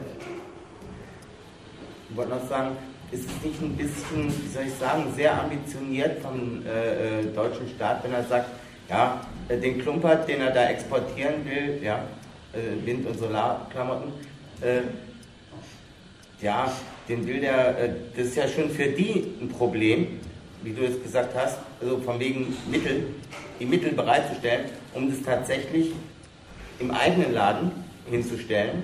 Aber ist da nicht ein bisschen sehr ambitioniert, die Zielsetzung, die die haben, äh, das Zeugs noch an welche zu verscheuern zu wollen, die gar nicht die Mittel haben, meinetwegen, wenn ich jetzt boshaft wäre, auch gar nicht das, den Willen haben, weil das andere billiger ist, ja, den, den äh, Krempels da abzukaufen. Aber das, das, ist doch sehr, sehr ambitioniert, ne, oder? Also jetzt von, von der Politikseite aus das, das kann ich nachvollziehen. Also, die sind doch nicht boshaft, die Leute, wenn sie da äh, äh, meinetwegen den Klumpert irgendwie vergraben oder irgendwas machen. Ja, das ist für die billiger, günstiger. Damit sind die überhaupt Es geht aber, glaube ich, ja. nicht um die Frage, ja. ob da, ich wollte eigentlich gar nicht die ja. Frage äh, aufwerfen, ob da irgendjemand boshaft ist, sondern ich wollte mhm. darauf hinweisen, dass sämtliche Berechnungen in dieser Abteilung äh, überhaupt erst einsetzen auf Grundlage dessen, dass der Zweck der Produktion, zu sagen, es soll ein, aus einem Geldvorschuss mehr Geld rauskommen und dass deswegen die, die, äh, die natürlichen, das gilt übrigens für die Arbeitskraft genauso, Arbeit und äh, die, die, die, die Quellen des, des stofflichen Reichtums, soweit sie nichts kosten, das Kapital nichts kosten, benutzt werden als, als wie ein Mittel der Kostensenkung. Das ist ja, das ist ja der, der ganze äh, äh, irrsinnige Ausgangspunkt, von dem überhaupt ein, eine Staatsgewalt auf die Idee kommt, nicht zu sagen, was, mache, was, was treiben die da eigentlich, sondern zu sagen, wie kann ich denn in deren Geschäftsrechnung den Gesichtspunkt einbauen, dass sie ein Mindestmaß an Rücksichtnahme auf die, auf die natürlichen Grundlagen der Produktion aufwenden müssen, damit sie weitergehen kann. Damit sie weitergehen kann. So, das macht erstmal jeder für sich. Damit, damit sind sie so dabei sind, damit haben sie offenbar so viel Erfolg gehabt in den letzten 60 Jahren, dass sie tatsächlich Wirkungen auf, auf die, die, die eigenen Existenzbedingungen produzieren, die sie allesamt, jeder für sich, eigentlich nicht so, nicht so besonders begrüßenswert findet. Jetzt gibt nicht den Übergang, sehr konsequent, nicht den Übergang zu sagen, wie Sie ein bisschen vorstellig machen, jetzt setzen wir uns mal zusammen und beseitigen mal die Ursachen. So ein Übergang ist, wem kann man welch, wie, in welchem Ausmaß die Verantwortung und die Kosten dafür aufladen. Wenn, wir, können, wir können unsere umweltschädliche Produktion nur in dem, es gibt das Argument, ist in der Politik total durchgesetzt, wir können unsere umweltschädliche Produktion nur in dem Maße reduzieren, wie das andere auch machen. Weil wenn wir das machen und die anderen machen das nicht, und dann merkst du, was, da wirkliche, was da das wirkliche Kriterium ist. Dass das wirkliche Kriterium nicht die tatsächlich eintretenden Schäden, sondern die, die das, die relative Aushaltbarkeit dieser Schäden vom Maßstab dessen, dass das Wirtschaftswachstum gelingt. Das ist, das ist, ähm, das ist der, der, der entscheidende Gesichtspunkt, an dem sich jedes Argument äh, zu relativieren hat von das, was weiß ich, äh, das vergiftet, das, äh, das, das Grundwasser und wie da schön Argumente alle sind. Also auf Umweltschutz als Ziel, als politisches Ziel muss man erstmal kommen. Und da kommt man nur drauf, wenn man selbstverständlich davon ausgeht, dass das, was so unter diesem seltsamen Begriff Umwelt läuft, also die, das, wovon man halt so lebt, ne? was heißt hier überhaupt Umwelt? Äh, dass, dass, das ein, ein, äh, dass das in dem Maße, äh, dass das zu, zum Verbrauch freigegeben ist, wie es eben eine, eine, äh, ja, eine Kostpreissenkung eröffnet. Und das ist ja, das ist ja gerade das Auffällige an dieser, an dieser Energiewende. Deswegen habe ich das auch äh, am Anfang nochmal ausgeführt, wie diese beiden Argumentationsketten. Wir brauchen diese neuen Sorten Energien wegen unserer Stellung in der weltweiten Energiekonkurrenz.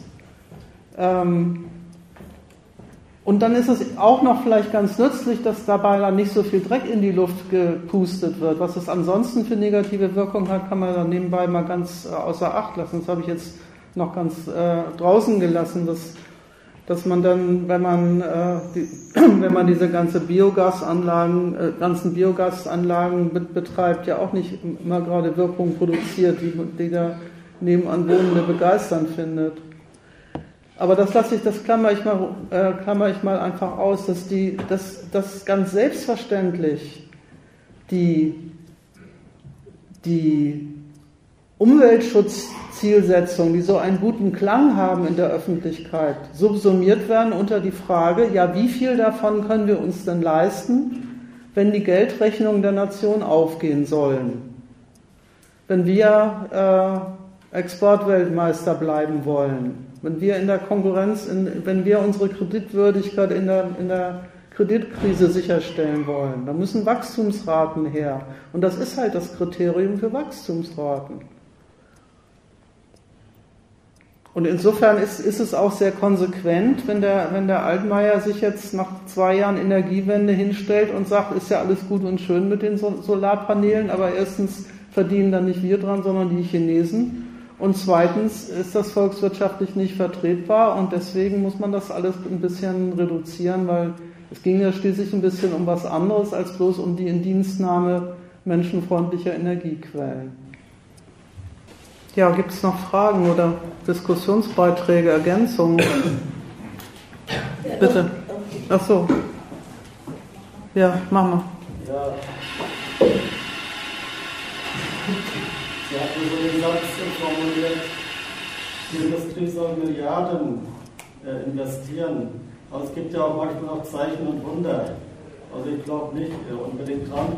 Aber äh, vor ein paar Tagen hat eine Böll-Stiftung eine Firma, eine innovative Gruppe, äh, ein Windkraftwerk vorgestellt, das nur 4% äh, äh, Materialaufwand von einem Windrad hat.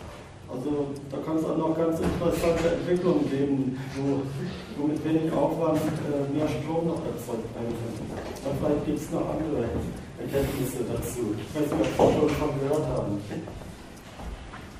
Also da wird mit einem Segel wird das gemacht. Da wird ähm, ein, ein, ein, äh, ein Flügel wird hin und her gefahren und dabei wird ein Dynamo angetrieben. Und dann wird das Ding mit wenig Energie runtergehoben und dann wird es wieder aufgefahren. Und das geht dann irgendwann vollautomatisch. Die Frage ist nur, ob äh, die Elemente dauerhaft äh, das aushalten, die man da einsetzt. Und was begeistert Sie daran? Ja, äh, ich glaube 4 Prozent. Sie, Sie sprachen nur von der Aufwandsrechnung. 4 Prozent Material von, von der Windmühle. Mir ist nicht ganz klar, warum, ich, mich, warum mich das begeistern soll, ehrlich gesagt. Also, dass es, dass es in, im Kapitalismus immer wieder schlaue Erfindungen gibt, die dann auch in dem Maße äh, zur Anwendung kommen, wie jemand sich ausrechnet, dass er Geld damit verdienen kann, das will ich ja gar nicht bestreiten. Das, ist, äh, das war aber eigentlich auch gar nicht mein Thema. Ich sagte ja am Produkt, es gibt noch Zeichen und Wunder, aber ob äh, die Rettung davon abhängt oder kommt, ist nach dem Zweifel. ich wollte eigentlich, ich wollte eigentlich diesen, diesen Blick auf diese Sphäre ein wenig äh, kritisieren. Äh, schau mal, ähm, es, ist, es ist ein bisschen, das, es ist das Pferd ein bisschen vom, vom Schwanz her aufgezähmt, wenn man die Frage gar nicht stellt, für was wird eigentlich in dieser Gesellschaft diese seltsame Gut namens Energie benutzt und gebraucht? Wer braucht die eigentlich und wofür? Das interessiert die ganzen Fans alternativer Energien interessieren sich für diese Frage exakt null. Die, die, die, die, stellen die Fragen gar nicht. Deswegen habe ich diese, diese, am Anfang diese drei Ziele mit Versorgungssicherheit, Rentabilität und Importabhängigkeit nochmal erläutert. Die fragen sich gar nicht, warum ist denn eine Weltwirtschaftsmacht wie Deutschland äh, ähm, warum, ist, warum, ist denn, warum ist denn das ein, für die ein nationales Ziel Energiesicherheit? Was ist das überhaupt für ein Standpunkt? Zu sagen, egal was, was meine Unternehmen jeweils an produzieren, egal wie sie die Produktion ausweiten wollen, egal ob sie Tag und Nacht arbeiten lassen wollen, es muss immer genug von diesem Zeug da sein, damit die das können. Ähm, wer, Energiesicherheit so definiert, der, der denkt nicht, ich sag's mal so, so harmlos gebraucht, gebrauchswertmäßig wie du. Das ist doch schön, wenn man so, einen, so einen schönen Apparat machen kann, wo mit wenig, mit wenig Aufwand viel rauskommt. Das ist erstmal überhaupt gar nicht der Gesichtspunkt. Sondern der Gesichtspunkt ist der, ist der, äh, das, das, das Inganghalten einer, einer, einer kontinuierlichen und sich immer wieder selbst erneuenden Geldproduktion. Übrigens nur von diesem Standpunkt aus machen diese Ziele überhaupt Sinn.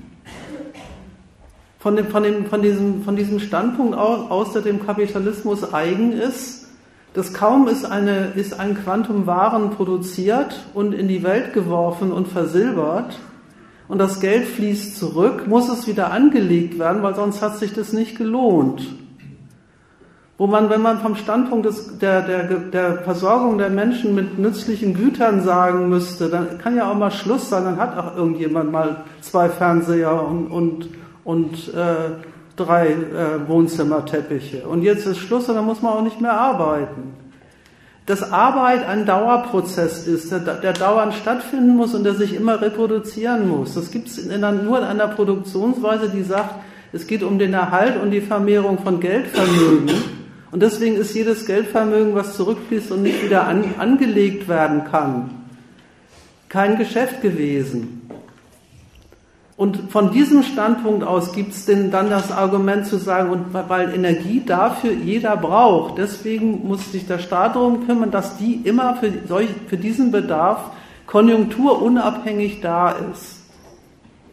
Und im, im, Vergleich, also wenn man, sich, wenn man sich das mal klar gemacht hat, worum es bei dies, in dieser ganzen Sphäre eigentlich überhaupt geht, ähm, dann verhalten sich so, ähm, ich sag mal so, so nette Ideen wie, wie könnte man das ganz schlicht und einfach und mit wenig Aufwand machen und, und diejenigen, die es machen, hätten was davon. Die, die, das steht so richtig quer dazu, weil das von einem Standpunkt und einem Gesichtspunkt aus sich in diese Debatte einmischt, die einfach mit dem, mit den wirklichen Standpunkten und Gesichtspunkten dieser Debatte schlicht und einfach nichts zu tun haben.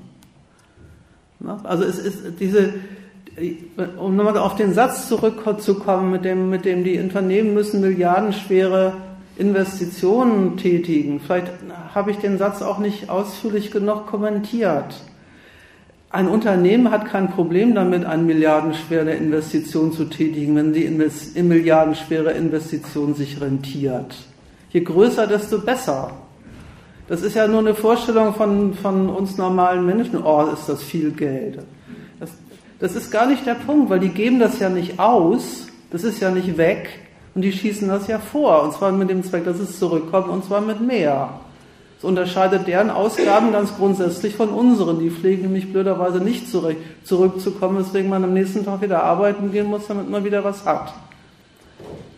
Verstehst du? Und, und von, von, von einer solchen Produktionsweise aus betrachtet, ist eine milliardenschwere Investition nicht ein Problem von viel Geld, was man doch auch billiger haben könnte. sondern ist eine, ist eine nützliche und gute Angelegenheit. Es muss allerdings halbwegs sichergestellt sein, dass wenn man eine lange Anlageperiode hat und, und in, in der Zeit passiert ja dann auch einiges auf dem Markt, dass das Geld dann wieder zurückkommt.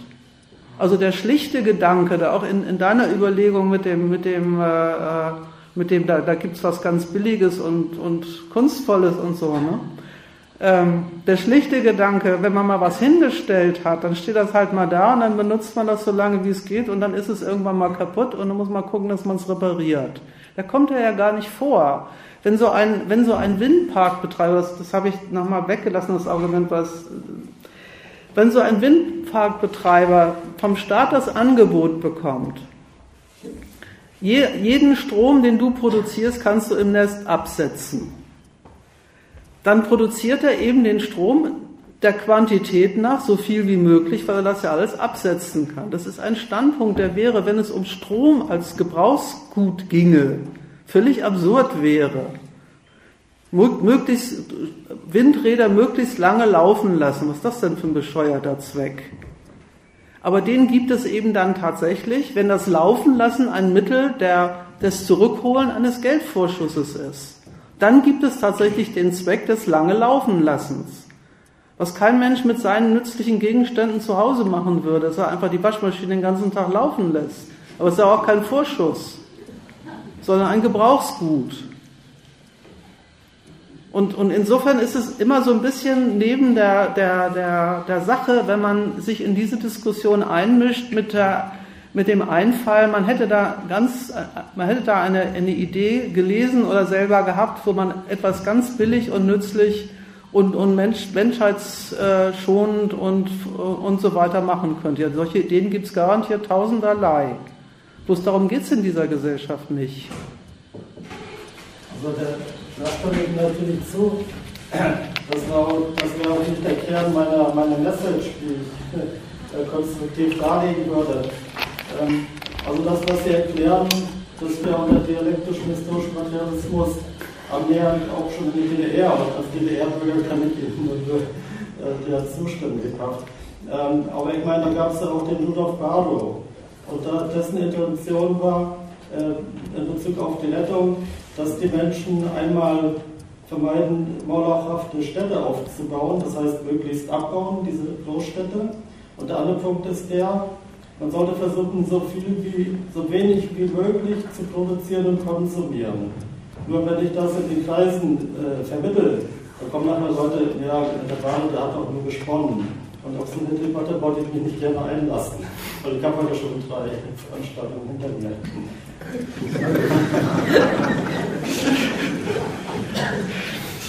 Lass ich mal so stehen. Ja. Ja, bitte. Ich, ich habe noch mal eine andere Frage. Ist denn das jetzt von, von der staatlichen Seite auch eine Konkurrenzerklärung in Sachen Unternehmen, die von der Atomenergie oder mit der Atomenergie ihre Geschäfte machen, beziehungsweise also E.ON oder die RWE, die mit Kohlekraftwerke ihre Energiegeschäfte machen? Ähm, ja und nein, weil äh, die Politik ist ja, legt ja sehr viel Wert darauf, dass exakt die Unternehmen, die vorher bisher, bisher auch mit den konven sogenannten konventionellen Energieträgern ihr Geschäft gemacht haben, auch diejenigen sind, die maßgeblich in, den neuen, in die neuen Sphären investieren. Und das sind sie ja auch. Ne? Also das ist ja nicht so, das ist ja durchaus äh, ähm, die, die, die, die, großen Stromproduzenten, die, die, es schon gibt und die ja, die ja äh, ähm, als Energiekonzerne ja sich selber auch als, äh, ich sag mal so, entscheidende Träger der nationalen Energieversorgung begreifen und auch so aufführen das sollen ja zugleich auch diejenigen sein, und das sind es ja zum Teil dann auch, die dann auch die, die den Übergang in ihrer eigenen Investitionspolitik, den Übergang in die neuen, in die neuen äh, alternativen Energien machen. Aber es hat sie doch äh, in der Phase der Umstellung äh, ganz massiv äh, daran getroffen, weil ihre Anlagen noch gar nicht vernutzt waren oder abgeschrieben waren. Ja, da haben sie ja ein bisschen Pech gehabt, ne? haben sie sich selbst ein bisschen Konkurrenz. Ja, ja, das, die, ich, ich will Ihnen sagen, wie, wie ein, wie ein äh, äh, vorwärtsdenkender Industriemanager in solchen Fragen vorgeht. Es gab jetzt vor kurzem, was nicht, vor ein paar Wochen oder so, gab es ja in Brüssel äh, eine Tagung zur, zur, zur europäischen Energiepolitik, wo ähm, auch der Standpunkt massiv vorgetragen worden ist, dass in Zukunft in der europäischen Energiepolitik mehr auf den Gesichtspunkt der, der, des Energiepreises geachtet werden muss und insofern äh, ähm, die, die äh, Umstellung auf neue, auf alternative Energien zurückgefahren werden soll. Und die ähm, großen Energiekonzerne, die im Wesentlichen die konventionellen Kraftwerke äh, betreiben, sind dort sehr selbstbewusst aufgetreten und haben gesagt, sie wären ja schließlich mit ihren konventionellen Kraftwerken vorgesehen als äh, Reservekapazitäten für die Zeit, wo die anderen nicht aus irgendeinem Grund nicht reichen oder nicht, nicht liefern. Und wenn sie diese Funktion der Reservekapazität erfüllen sollen, dann muss sich das für sie aber auch rentieren und insofern verlangen sie vom Staat, dass der entsprechend ihre, äh, ihre Dienstleistung, sage ich mal, in der nationalen Energieversorgung entsprechend auch in seine Stromrechnung mit einbaut. Also so, so äh, verarbeiten äh, die, die die Tatsache, dass, das ist ja klar für ihre eigene Gesamtbilanz das Plus auf der einen Seite, dass sie mit den, mit den neuen Anlagen Geschäft machen, durchaus, äh, dem durchaus ein Schaden gegenüberstehen kann, insoweit es sie als Betreiber konventioneller Kraftwerke äh, trifft. Dann sagt die Politik, das ist ja, also ich habe jetzt, wollte jetzt keine längeren Ausführungen darüber machen, wie, die, wie das gesamte Energiesystem in Deutschland überhaupt funktioniert, aber es ist ja so, dass die Kraftwerksbetreiber sind ja insofern als äh, äh, Unternehmen, die rentabel, die, die auf Rentabilität äh, aus sind, eingebaut in ein, in ein gesamtwirtschaftliches Energieversorgungsprogramm. Das heißt auch, dass die ja äh, anders als andere Unternehmen in dem Sinne gar nicht einfach ihren Betrieb zumachen dürfen, sondern das müssen sie sich genehmigen lassen. So, und äh, das, das heißt aber nun nicht, dass sie jetzt fürchterlich äh, äh schlimm dran sind oder so, sondern die Tatsache, dass sie sich das genehmigen lassen müssen, heißt dann umgekehrt, dass die Politik dann schon auch den, das Argument von denen total sich einleuchten lässt, dass wenn E.ON zum Beispiel ein Kohlekraft, ein, ein Gaskraftwerk weiter betreiben soll als Reservekapazität, was sich unter den neuen Bedingungen nicht lohnt, der Staat natürlich was dafür tun muss, damit, damit, damit sich das für E.ON lohnt. Also da äh, haben, finden, stoßen Sie durchaus auf einsichtige äh, Gesprächspartner auf der anderen Seite. Also keine Aufkündigung der Technologien, Atomkraft und Gaskraftwerk etc. Ja und nein. Das ist, das ist ja, das ist ja gerade das äh, einerseits die, die, äh, ähm, das, das Ärgerliche vom deutschen Standpunkt aus, dass die anderen Nationen ja sowieso in der Frage des Energiemixes äh, gar nicht so, gar nicht das deutsche, den deutschen Standpunkt teilen. Der, die, die, äh, Frankreich rechnet anders als, als in der Frage als Deutschland, Japan wieder anders und, und die USA sowieso anders. Die Frage des nationalen Energiemixes ist, äh, wie Sie das immer nennen, die Frage also zu wie viel Prozent soll die Nation sich aus welchen Energiequellen ihre Energieversorgung zusammenbasteln, ist, ist eine, eine, Frage, die jedes Land für sich unter den Gesichtspunkten entscheidet, die ich, die ich am Anfang versucht habe zu erläutern. Und da gibt es erstmal für die sowieso überhaupt keinen Grund, sich jetzt nun ausgerechnet daran zu orientieren, wie Deutschland das gerade macht. Und äh, die, die, die Vorstellung, ähm, das könnte man ein wenig äh, zumindest europaweit vereinheitlichen über die Vereinbarung von CO2-Reduktionszielen, die hat sich halt nicht bewahrheitet. Das muss man einfach schlicht und einfach so sagen.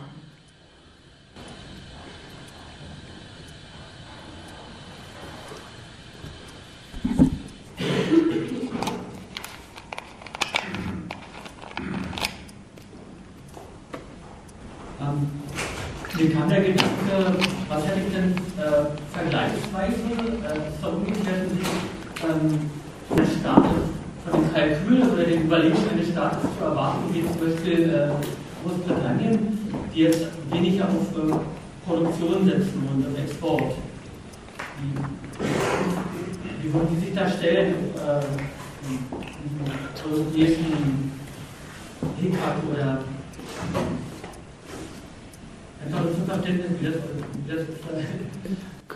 kannst du das gleich nochmal ein bisschen lauter sagen oder vielleicht aufstellen? Ich habe es einfach schlicht akustisch nicht verstanden. Ich hatte überlegt, wie, äh, zu welchem Ergebnis äh, aus äh, ein Staat wie Großbritannien kommen würde, äh, der weniger auf Export und auf Produktion setzt, sondern mehr auf Teilhabe an Geldgeschäften oder so. Stellung haben von denen zu erwarten, ist energiemäßig oder Also erstens weiß ich gar nicht so genau, ob das überhaupt die Wirtschaftspolitik von Großbritannien trifft, was Sie jetzt sagen, aber ich, ich lasse, mal, lasse, ich lasse ihn mal dahingestellt sein. Ansonsten ähm, rechnen, äh, rechnen Großbritannien in Energiefragen, meine ich, genauso wie jede andere kapitalistische Nation. Die haben ja auch ihre Atomanlagen und äh, alles, was ein, ein Staat heutzutage so braucht, um sich einerseits äh, unabhängig zu machen von der, von der weltweiten Energienachfrage und gleichzeitig äh, eine verlässliche und dauerhafte Ver Versorgung sicherzustellen. Und gerade, England ist ja in der Frage der, der Nutzung der Atomenergie mit Frankreich in Europa mit einer der, Vorreiter gewesen. Also ich wüsste nicht, ähm, ich habe da jedenfalls nicht entdeckt, dass die in irgendeiner Weise anders rechnen würden als die Politiker hierzulande.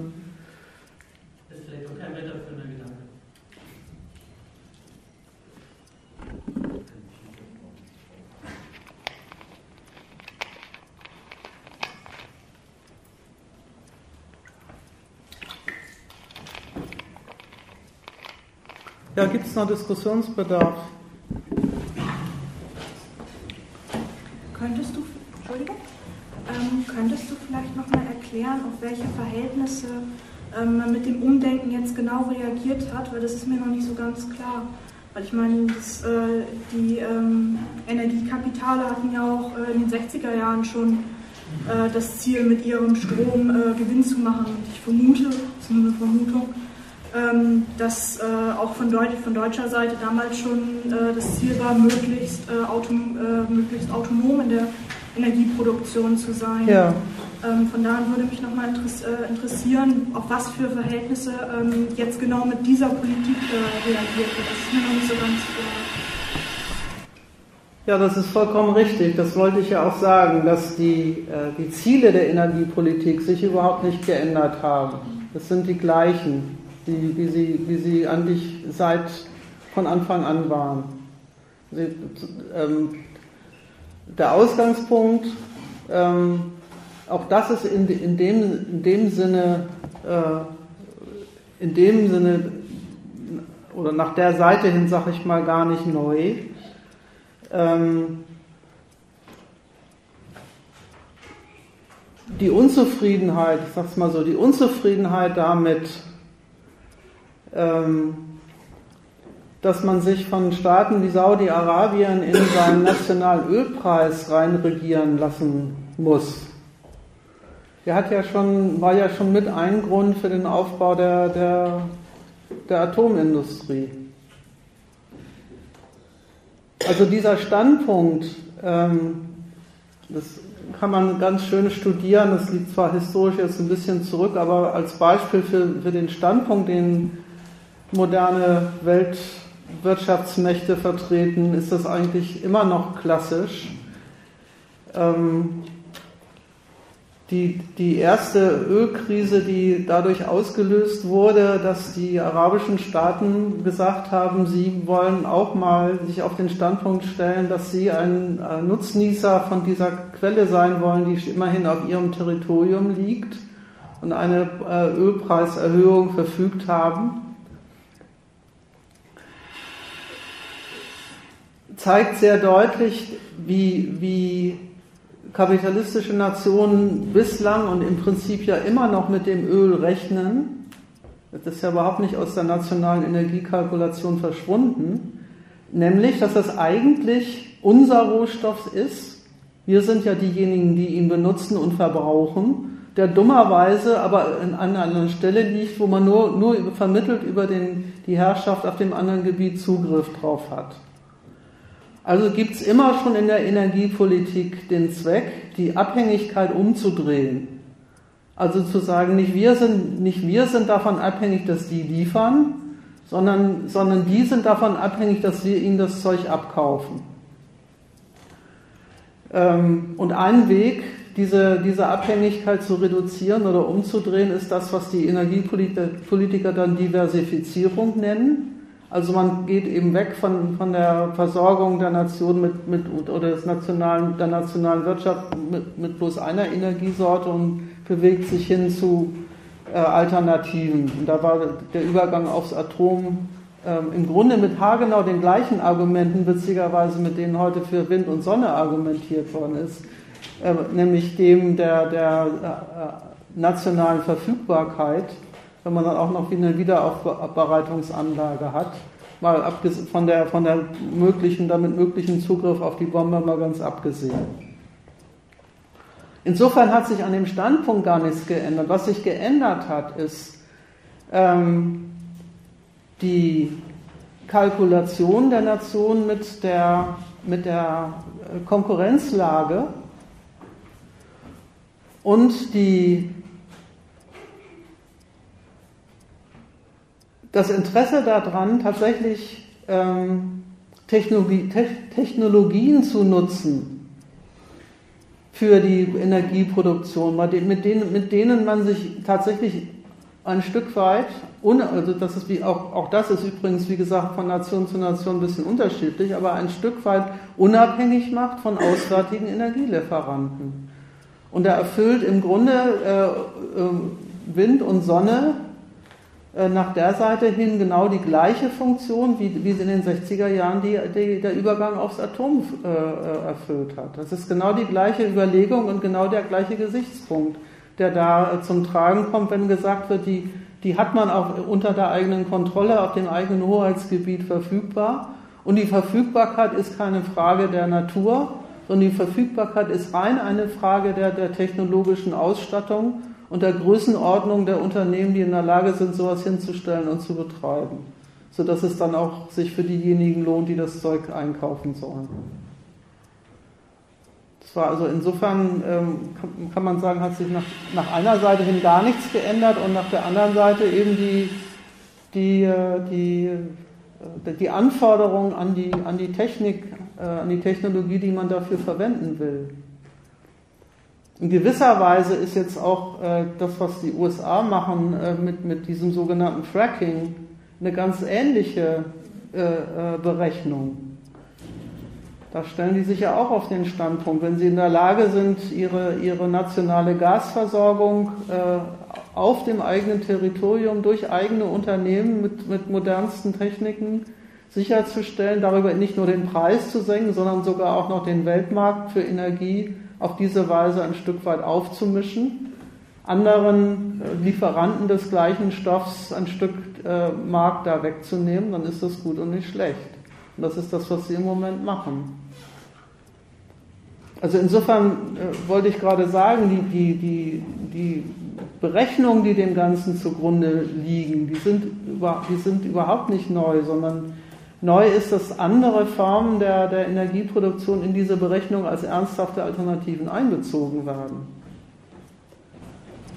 Und, ähm, und dann auch, äh, dass, dass, diese Formen halt so weit entwickelt sind, dass sich da überhaupt, überhaupt erst ein lohnendes Geschäft mit aufbauen Richtig, genau, ja.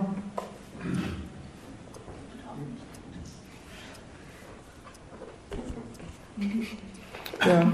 Also ich würde genau an diesem ersten Punkt gerne mal ähm, äh, der, also was ist, was ist der Grund, ähm, dass man zum Beispiel gesagt hat, wir bleiben bei Energie ist. Also gibt es da einen politischen Druck von, von einer bestimmten Seite? Oder ist das eben genau dieser, dieser Marktgrund, dass sich das jetzt rechnet, dass man durch politischen Druck äh, auf andere Länder versucht, ähm, äh, einen Markt zu etablieren, um, um, um diese neuen Technologien ähm, absetzen zu können? Also wie hängt, wie hängt das äh, zusammen, dass man jetzt ähm, gesagt hat, ja, diese alternativen Energien, ähm, die, ähm, die sind brauchbar, das ist ja kein ökologisches Argument.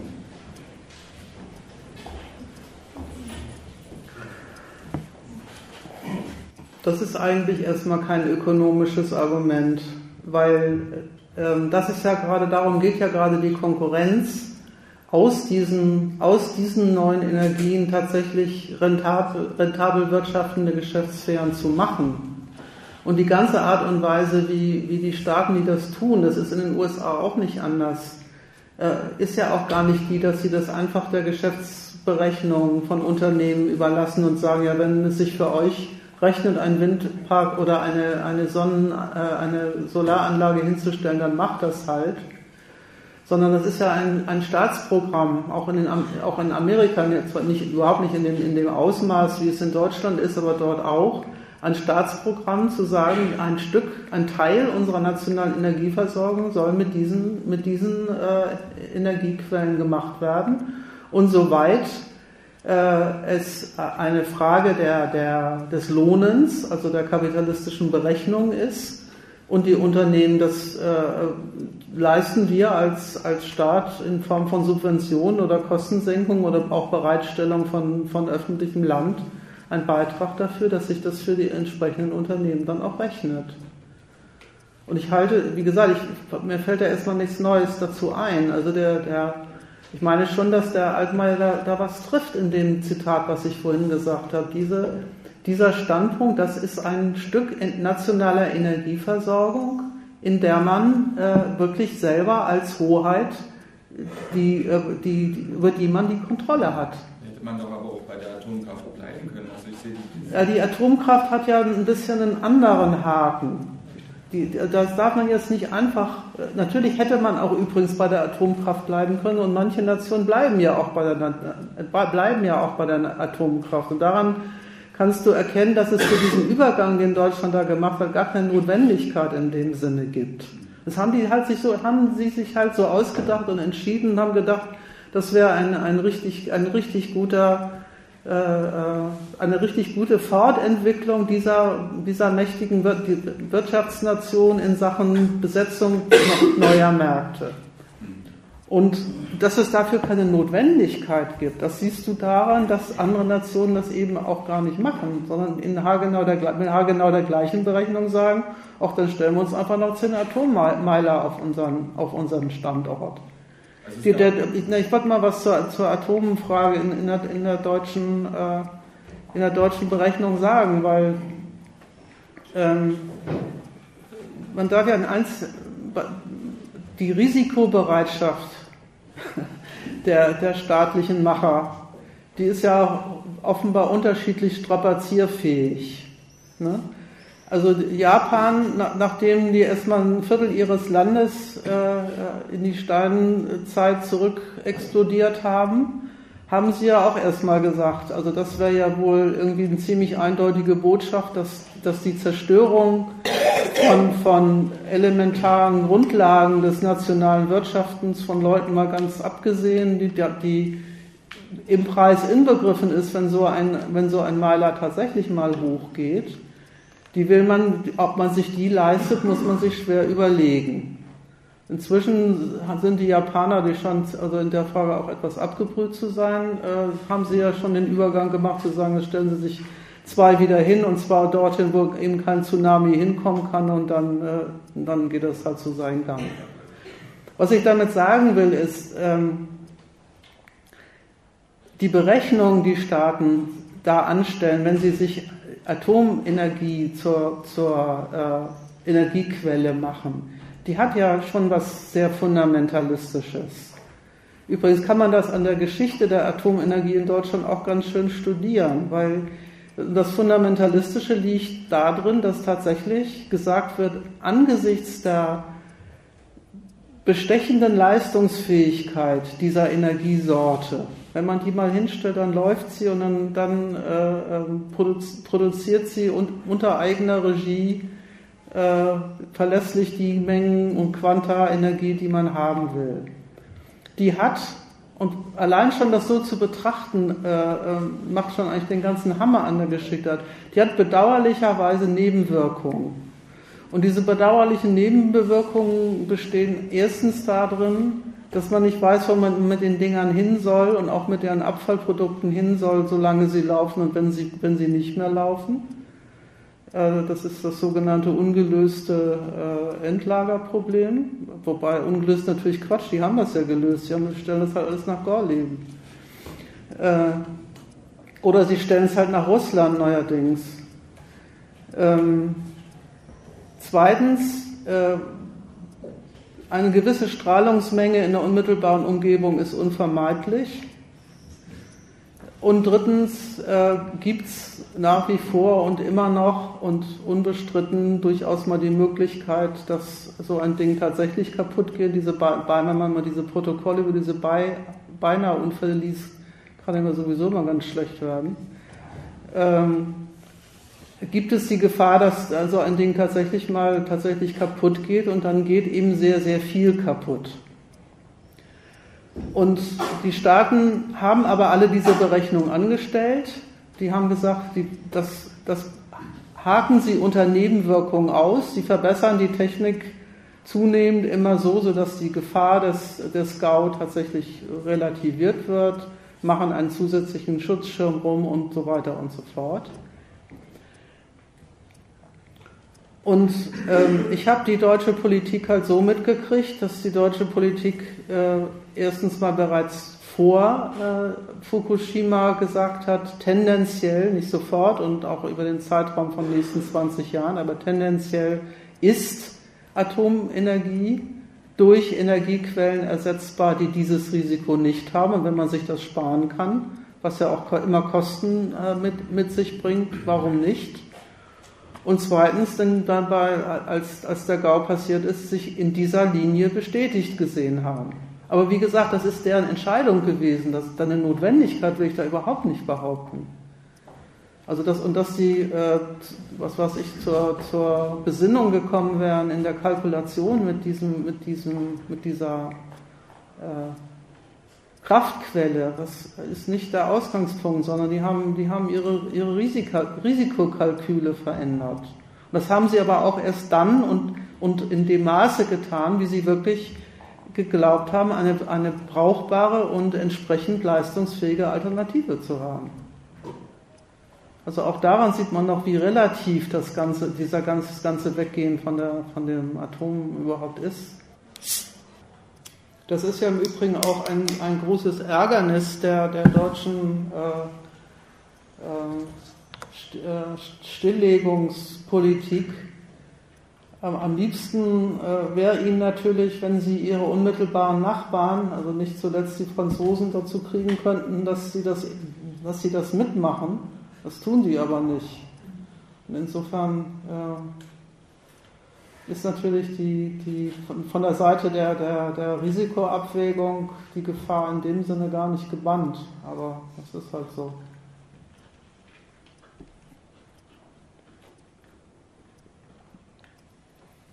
Was sind denn jetzt die äh, ganz genau die, diese Bitte? regenerative Energie? Bitte? Biostrom, äh, diese neuen, also ich habe jetzt ein Angebot, äh, ich überlege eben umzusteigen auf Lichtblickstrom, aber ich bin da wirklich überhaupt nicht auf dem aktuellen Stand und äh, weiß auch nicht, woraus sich diese regenerative Energie äh, Also, also ich bin zwar kein Naturwissenschaftler, aber eins wirst du dir von jedem Naturwissenschaftler bestätigen, dass ein Körn Strom ist Strom. Wenn er mal im Netz ist, kann man ihn nicht mehr unterscheiden.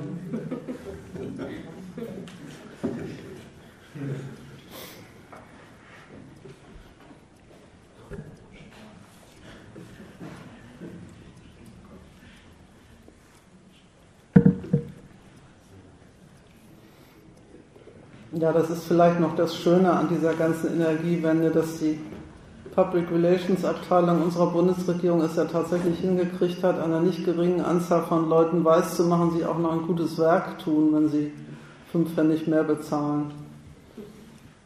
Auch da muss man nicht unbedingt drauf reinfallen.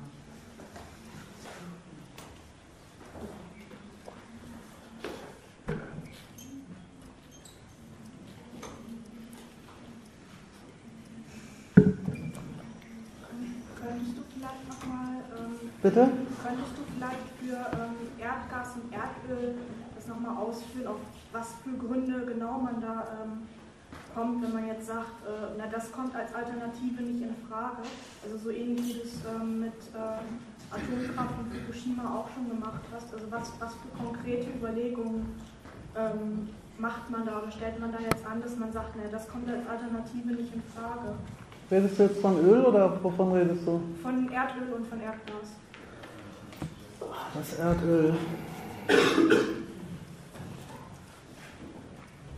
Also vielleicht müsste man, wenn man, ich, ich habe die ganze äh, Geschichte der imperialistischen Energieversorgung seit 1945 jetzt nicht erzählt, weil das hätte auch zu weit geführt. Aber vielleicht muss man einfach mal daran erinnern, dass der ganze Ausgangspunkt dieser Debatte um Alternativen erstmal eine Weltwirtschaft war, die von vorn bis hinten auf Öl basiert hat. Und das hat erstmal den ganz schlichten Grund im Ausgangspunkt. Das Zeug ist einfach konkurrenzlos billig. Und in, in dem und dann auch der Gesichtspunkt spielt ja eine nicht unwichtige Rolle. Wenn eine nationale Volkswirtschaft ähm, erstmal praktisch so organisiert ist, dass die maßgeblichen funktionierenden, technisch funktionierenden Teile von ihr mit einer bestimmten Sorte Energieversorger funktionieren, dann ist das halt so. Das ist erstmal eine, eine, eine technische, eine, ein technischer Sachverhalt, äh, der dann auch die, die, den Energiehunger, sag ich mal, dieses jeweiligen Landes bestimmt. Ähm, die, die, Weltwirtschaft, die Weltwirtschaft hatte, beruhte auf der Versorgung mit Öl und die Art und Weise, wie diese Versorgung organisiert war, war auch ähm, erstmal auch unter imperialistischen Gesichtspunkten sehr unproblematisch. Der ein maßgeblicher Produzent von Anfang an waren die USA selber. Und andere maßgebliche Produzenten waren quasi Kolonien oder formell selbstständige äh, Staaten, die eh mit ihrem Territorium, die zum Teil übrigens als Staaten selber gar nur so, überhaupt nur so auf die Welt gekommen sind, in ihren Grenzziehungen unter dem Gesichtspunkt, machen, nehmen wir eine Ölquelle, machen wir einen, einen Strich drumherum und setzen einen Scheich drauf, der auf sie aufpasst und dann haben die sogenannten Seven Sisters, also die sieben großen Ölgesellschaften, haben halt auf der Basis die Welt mit Öl versorgt. Und eigentlich waren alle zufrieden, bis äh, diese Staaten aus verschiedensten Gründen, die, die, jetzt ja sich in den letzten Jahren auch noch äh, ähm, zugespitzt haben, zunehmend ähm, sich als vom Standpunkt der verlässlichen Ölversorgung unzuverlässige Kantonisten erwiesen haben.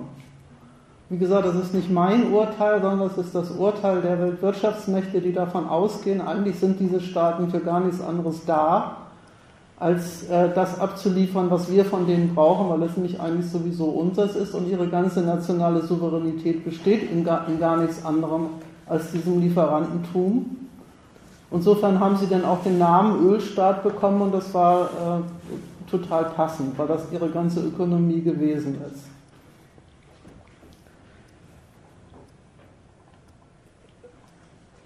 Im Zuge der, der, der Entwicklung der, der Weltwirtschaft und im Zuge der Auseinandersetzungen, die da zwischen den Staaten stattgefunden haben, aber übrigens erst recht und, und endgültig ähm, nach dem Abdanken der Sowjetunion und mit dem, ähm, mit dem ersten und dem zweiten Irakkrieg sind einfach die, die, die maßgeblichen Abnehmer, sag ich mal, des, des, des, des Öls mit diesen ihren eigenen Geschöpfen immer unzufriedener geworden. Haben sie gesagt, die erstens mal äh, wollen und können wir uns auf die nicht verlassen.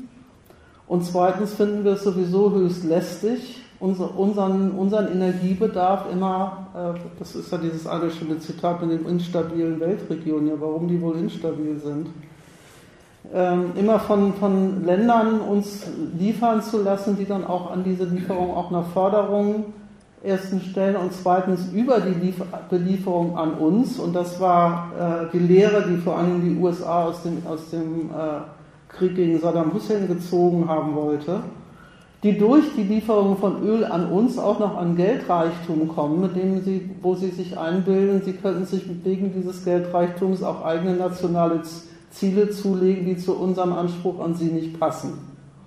Das ist übrigens der Standpunkt zu Venezuela, der Standpunkt zum Irak war das, also die, die Reduktion der, der, der, eigenen Staatlichkeit auf Öllieferland dadurch dem zu entgehen versuchen, dass sie dass die Einnahmen aus dem Öl nicht einfach in den kapitalistischen Metropolen recyceln, sondern versuchen tatsächlich so etwas wie ein eigenes nationales Programm daraus zu basteln. Beispiele muss ich ja hier nicht erzählen. So, das ist da, diese, diese Unzufriedenheit ist eigentlich der, der prinzipielle Ausgangspunkt, ist die, der, der eine prinzipielle Ausgangspunkt des Übergangs zu sagen, weg vom Öl. Und der zweite ist der, den ich im, im Vortrag versucht habe zu erläutern, dass ähm, der, der Ersatz durch andere Energiequellen deswegen attraktiv ist, weil diese Energiequellen tatsächlich sich unabhängig machen von der Verfügbarkeit irgendeines Naturstoffs. So wie die, wie die Wind- und die Sonnenenergietechnologien inzwischen entwickelt sind, gibt es, sind die praktisch mit mehr oder weniger Leistungsfähigkeit natürlich überall auf der Welt einsetzbar. Und die sind nicht abhängig von, von irgendwelchen Naturgegebenheiten, auf die man dann äh, selbst oder vermittelt über, über andere Souveräne zugreifen muss. Und das macht, das ist, ist der, übrigens durchaus deren Gemeinsamkeit mit der Atomenergie vor 40 Jahren. Und das ist auch der Grund, warum, warum äh, in dem Maße, wie sich diese Technologie entwickelt, entwickelt wird und rentabel gemacht wird, sie sich auch tatsächlich als, als Geschäftsmittel anbietet. Aber wie gesagt, der, die, die, Unzufriedenheit mit dem Öl, die kommt äh, erstmal aus der Unzufriedenheit mit der, mit der geostrategischen, mit der geostrategischen Rolle, die das Öl äh, durch dessen Verwendung als Rohstoff des Kapitalismus bekommen hat. Und die ja auch äh, ähm, der Grund für, der, der Grund für, für die, die Kriege gewesen ist, die die westlichen Staaten da in diesen entsprechenden Regionen geführt haben.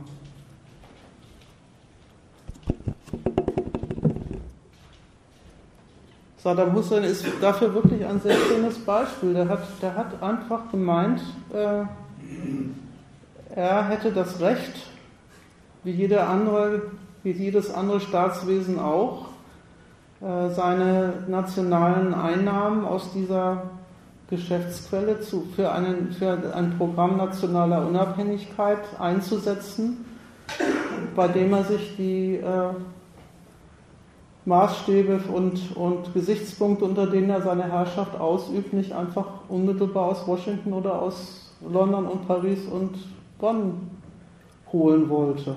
Das das ist un, unerträglich für, für Länder, die äh, sagen, dass im Prinzip alle in der Welt verfügbaren Rohstoffe ihren letzten Sinn und Zweck darin haben, in den, in den äh, Wachstumsprozess ihres nationalen Kapitals einzugehen. Und die Länder, die da in diesen Gegenden sind, auch deswegen keine andere Funktion haben, als sich entsprechend als Lieferländer dafür aufzuführen. Wenn sie das nicht tun, sind sie schlecht behandelt. Nicht, dass ich die jetzt deswegen sympathisch finde, aber das ist einfach mal so die Logik, wie der Imperialismus das sieht.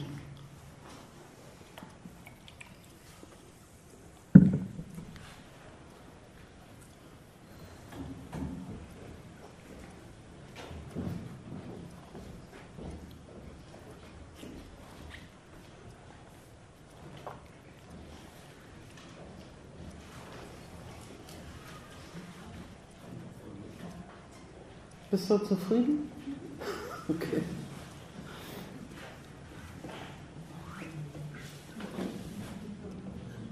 Ja, gibt es noch Diskussionsbedarf?